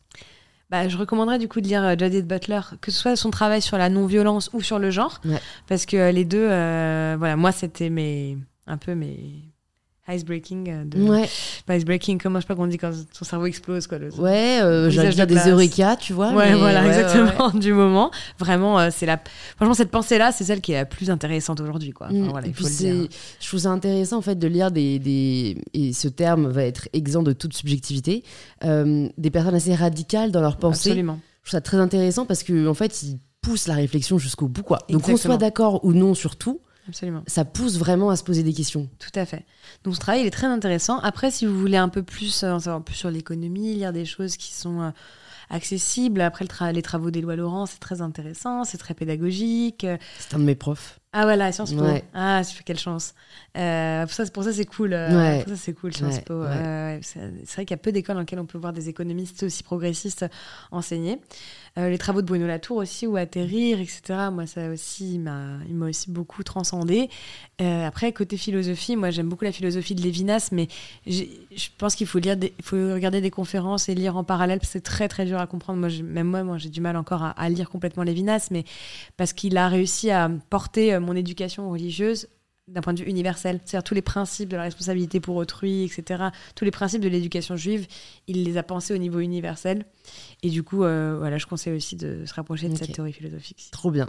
Mhm. Si tu pouvais entendre quelqu'un au micro d'InPower, qui est-ce que ce serait? Ah. Bah du coup, bah, vu que tu veux parler d'écoféministes, euh... ah, oui, mais en même temps, elle est, elle, est, elle est anglaise, enfin, elle parle anglais, mais bon, potentiellement, je sais pas, Vandana Shivasi, hein. je suis sûre qu'elle serait hyper intéressée. Elle fait beaucoup de formats un peu alternatifs maintenant. euh. Moi, j'aimerais vraiment l'entendre à ton, à ton micro pour lui donner une dimension moins... Enfin, je l'ai entendu dans des podcasts féministes assez niches, enfin, pas niche, mais assez engagés. Et peut-être que toi, tu touches plus de monde encore euh, que, les podcasts féministes dans lesquels je l'ai entendu. Donc, euh, je trouverais ça génial de pouvoir populariser sa, sa vision, je dirais, en écoféministe en, en France. euh, après, c'est plus des académiques, je les trouve moins percutantes. euh. ça, ça peut être autre chose que l'écoféminisme, hein, ça peut être Oui, toi, euh, vu que tu écoutes des podcasts. Ouais. Qui est-ce que tu as peut-être jamais entendu en podcast Mm. et t'aimerais bien, dont t'aimerais bien connaître la vie, quoi? Hmm. Non, mais Éloi Laurent, ce serait intéressant de l'entendre en vérité parce que. En fait, il y a, y, a, y des progressistes dans les personnes les plus.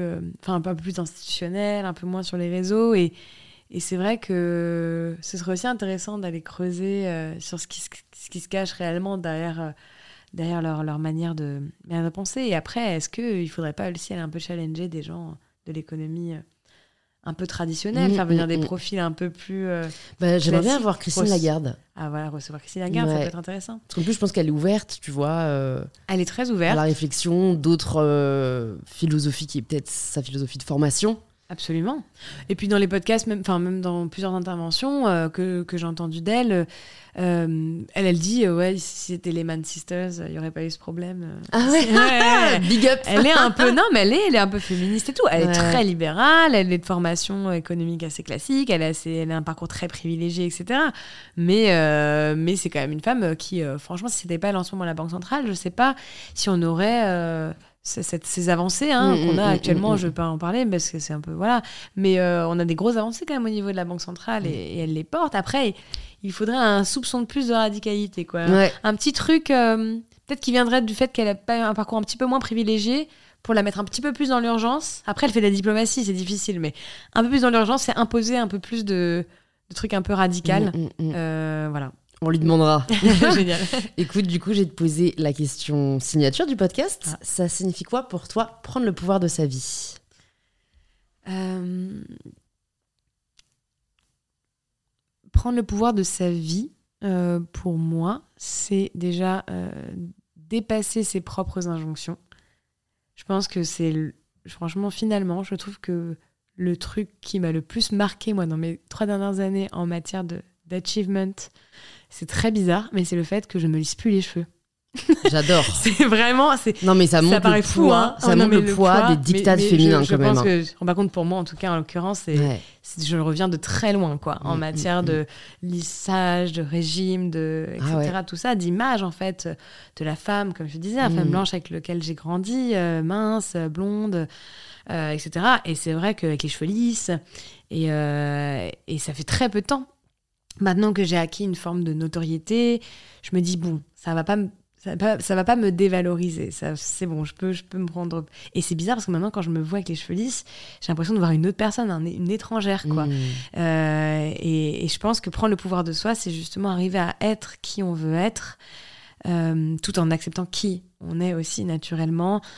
Je serai jamais, enfin, je fais quand même beaucoup de sport. Euh, je- J'irai jamais dans les dictats non plus de de de de, de, de, de lutter contre l'esthétisme parce que l'esthétisme je trouve que c'est quelque chose aussi d'important mais c'est plutôt la pluralité de ces esthétismes là et surtout euh, se libérer du côté politique aussi de l'esthétisme c'est surtout ça euh, qui en fait nuit et, et- bloque des parcours. Enfin je, je pense que j'ai passé tellement de temps à ne pas aimer euh, ce à quoi je ressemblais pendant longtemps et à vouloir me changer faire des lissages machin etc que j'aurais pu passer à faire autre chose quoi. Mm, ouais, exactement. On peut euh, mettre son énergie ailleurs quand on se rend compte qu'on est bien plus qu'un physique. voilà Écoute, merci beaucoup Eva, c'était hyper intéressant. merci Pour les personnes qui, euh, qui nous écoutent, qui veulent en savoir plus sur toi, sur ce que tu fais, où est-ce que tu veux qu'on les redirige? Alors, bah, j'ai euh, j'ai mon compte Instagram où je publie pas mal de choses, Eva Sadoun. Euh, et euh, bah, la vérité, c'est que moi, j'aime les formats longs. Donc, euh, vous pouvez acheter mon livre, je vais en sortir un nouveau. Vous pouvez suivre tout ce que je fais. Après, si vous êtes sur, les, sur LinkedIn, euh, il y a aussi une jolie communauté qui suit. J'essaie de publier des textes euh, de décryptage. voilà. C'est là que vous pouvez me suivre. Et puis, mes deux boîtes, si elles vous intéressent, lita.co, Rift, le mouvement Impact France. Trop bien, je mettrai tout ça dans les notes Merci du beaucoup. podcast. Mhm. Et puis bah, j'espère à très vite. À très vite. Merci à toi pour l'invitation.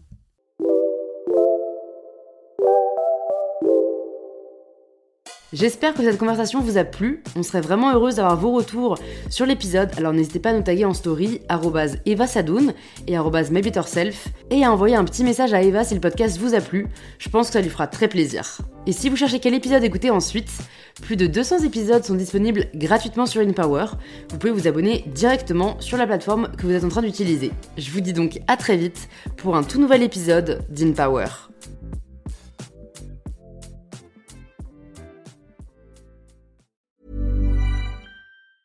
Mom deserves the best, and there's no better place to shop for Mother's Day than Whole Foods Market. They're your destination for unbeatable savings, from premium gifts to show-stopping flowers and irresistible desserts. Start by saving 33% with Prime on all body care and candles. Then get a 15-stem bunch of tulips for just $9.99 each with Prime. Round out Mom's menu with festive rosé, irresistible berry chantilly cake, and more special treats. Come celebrate Mother's Day at Whole Foods Market.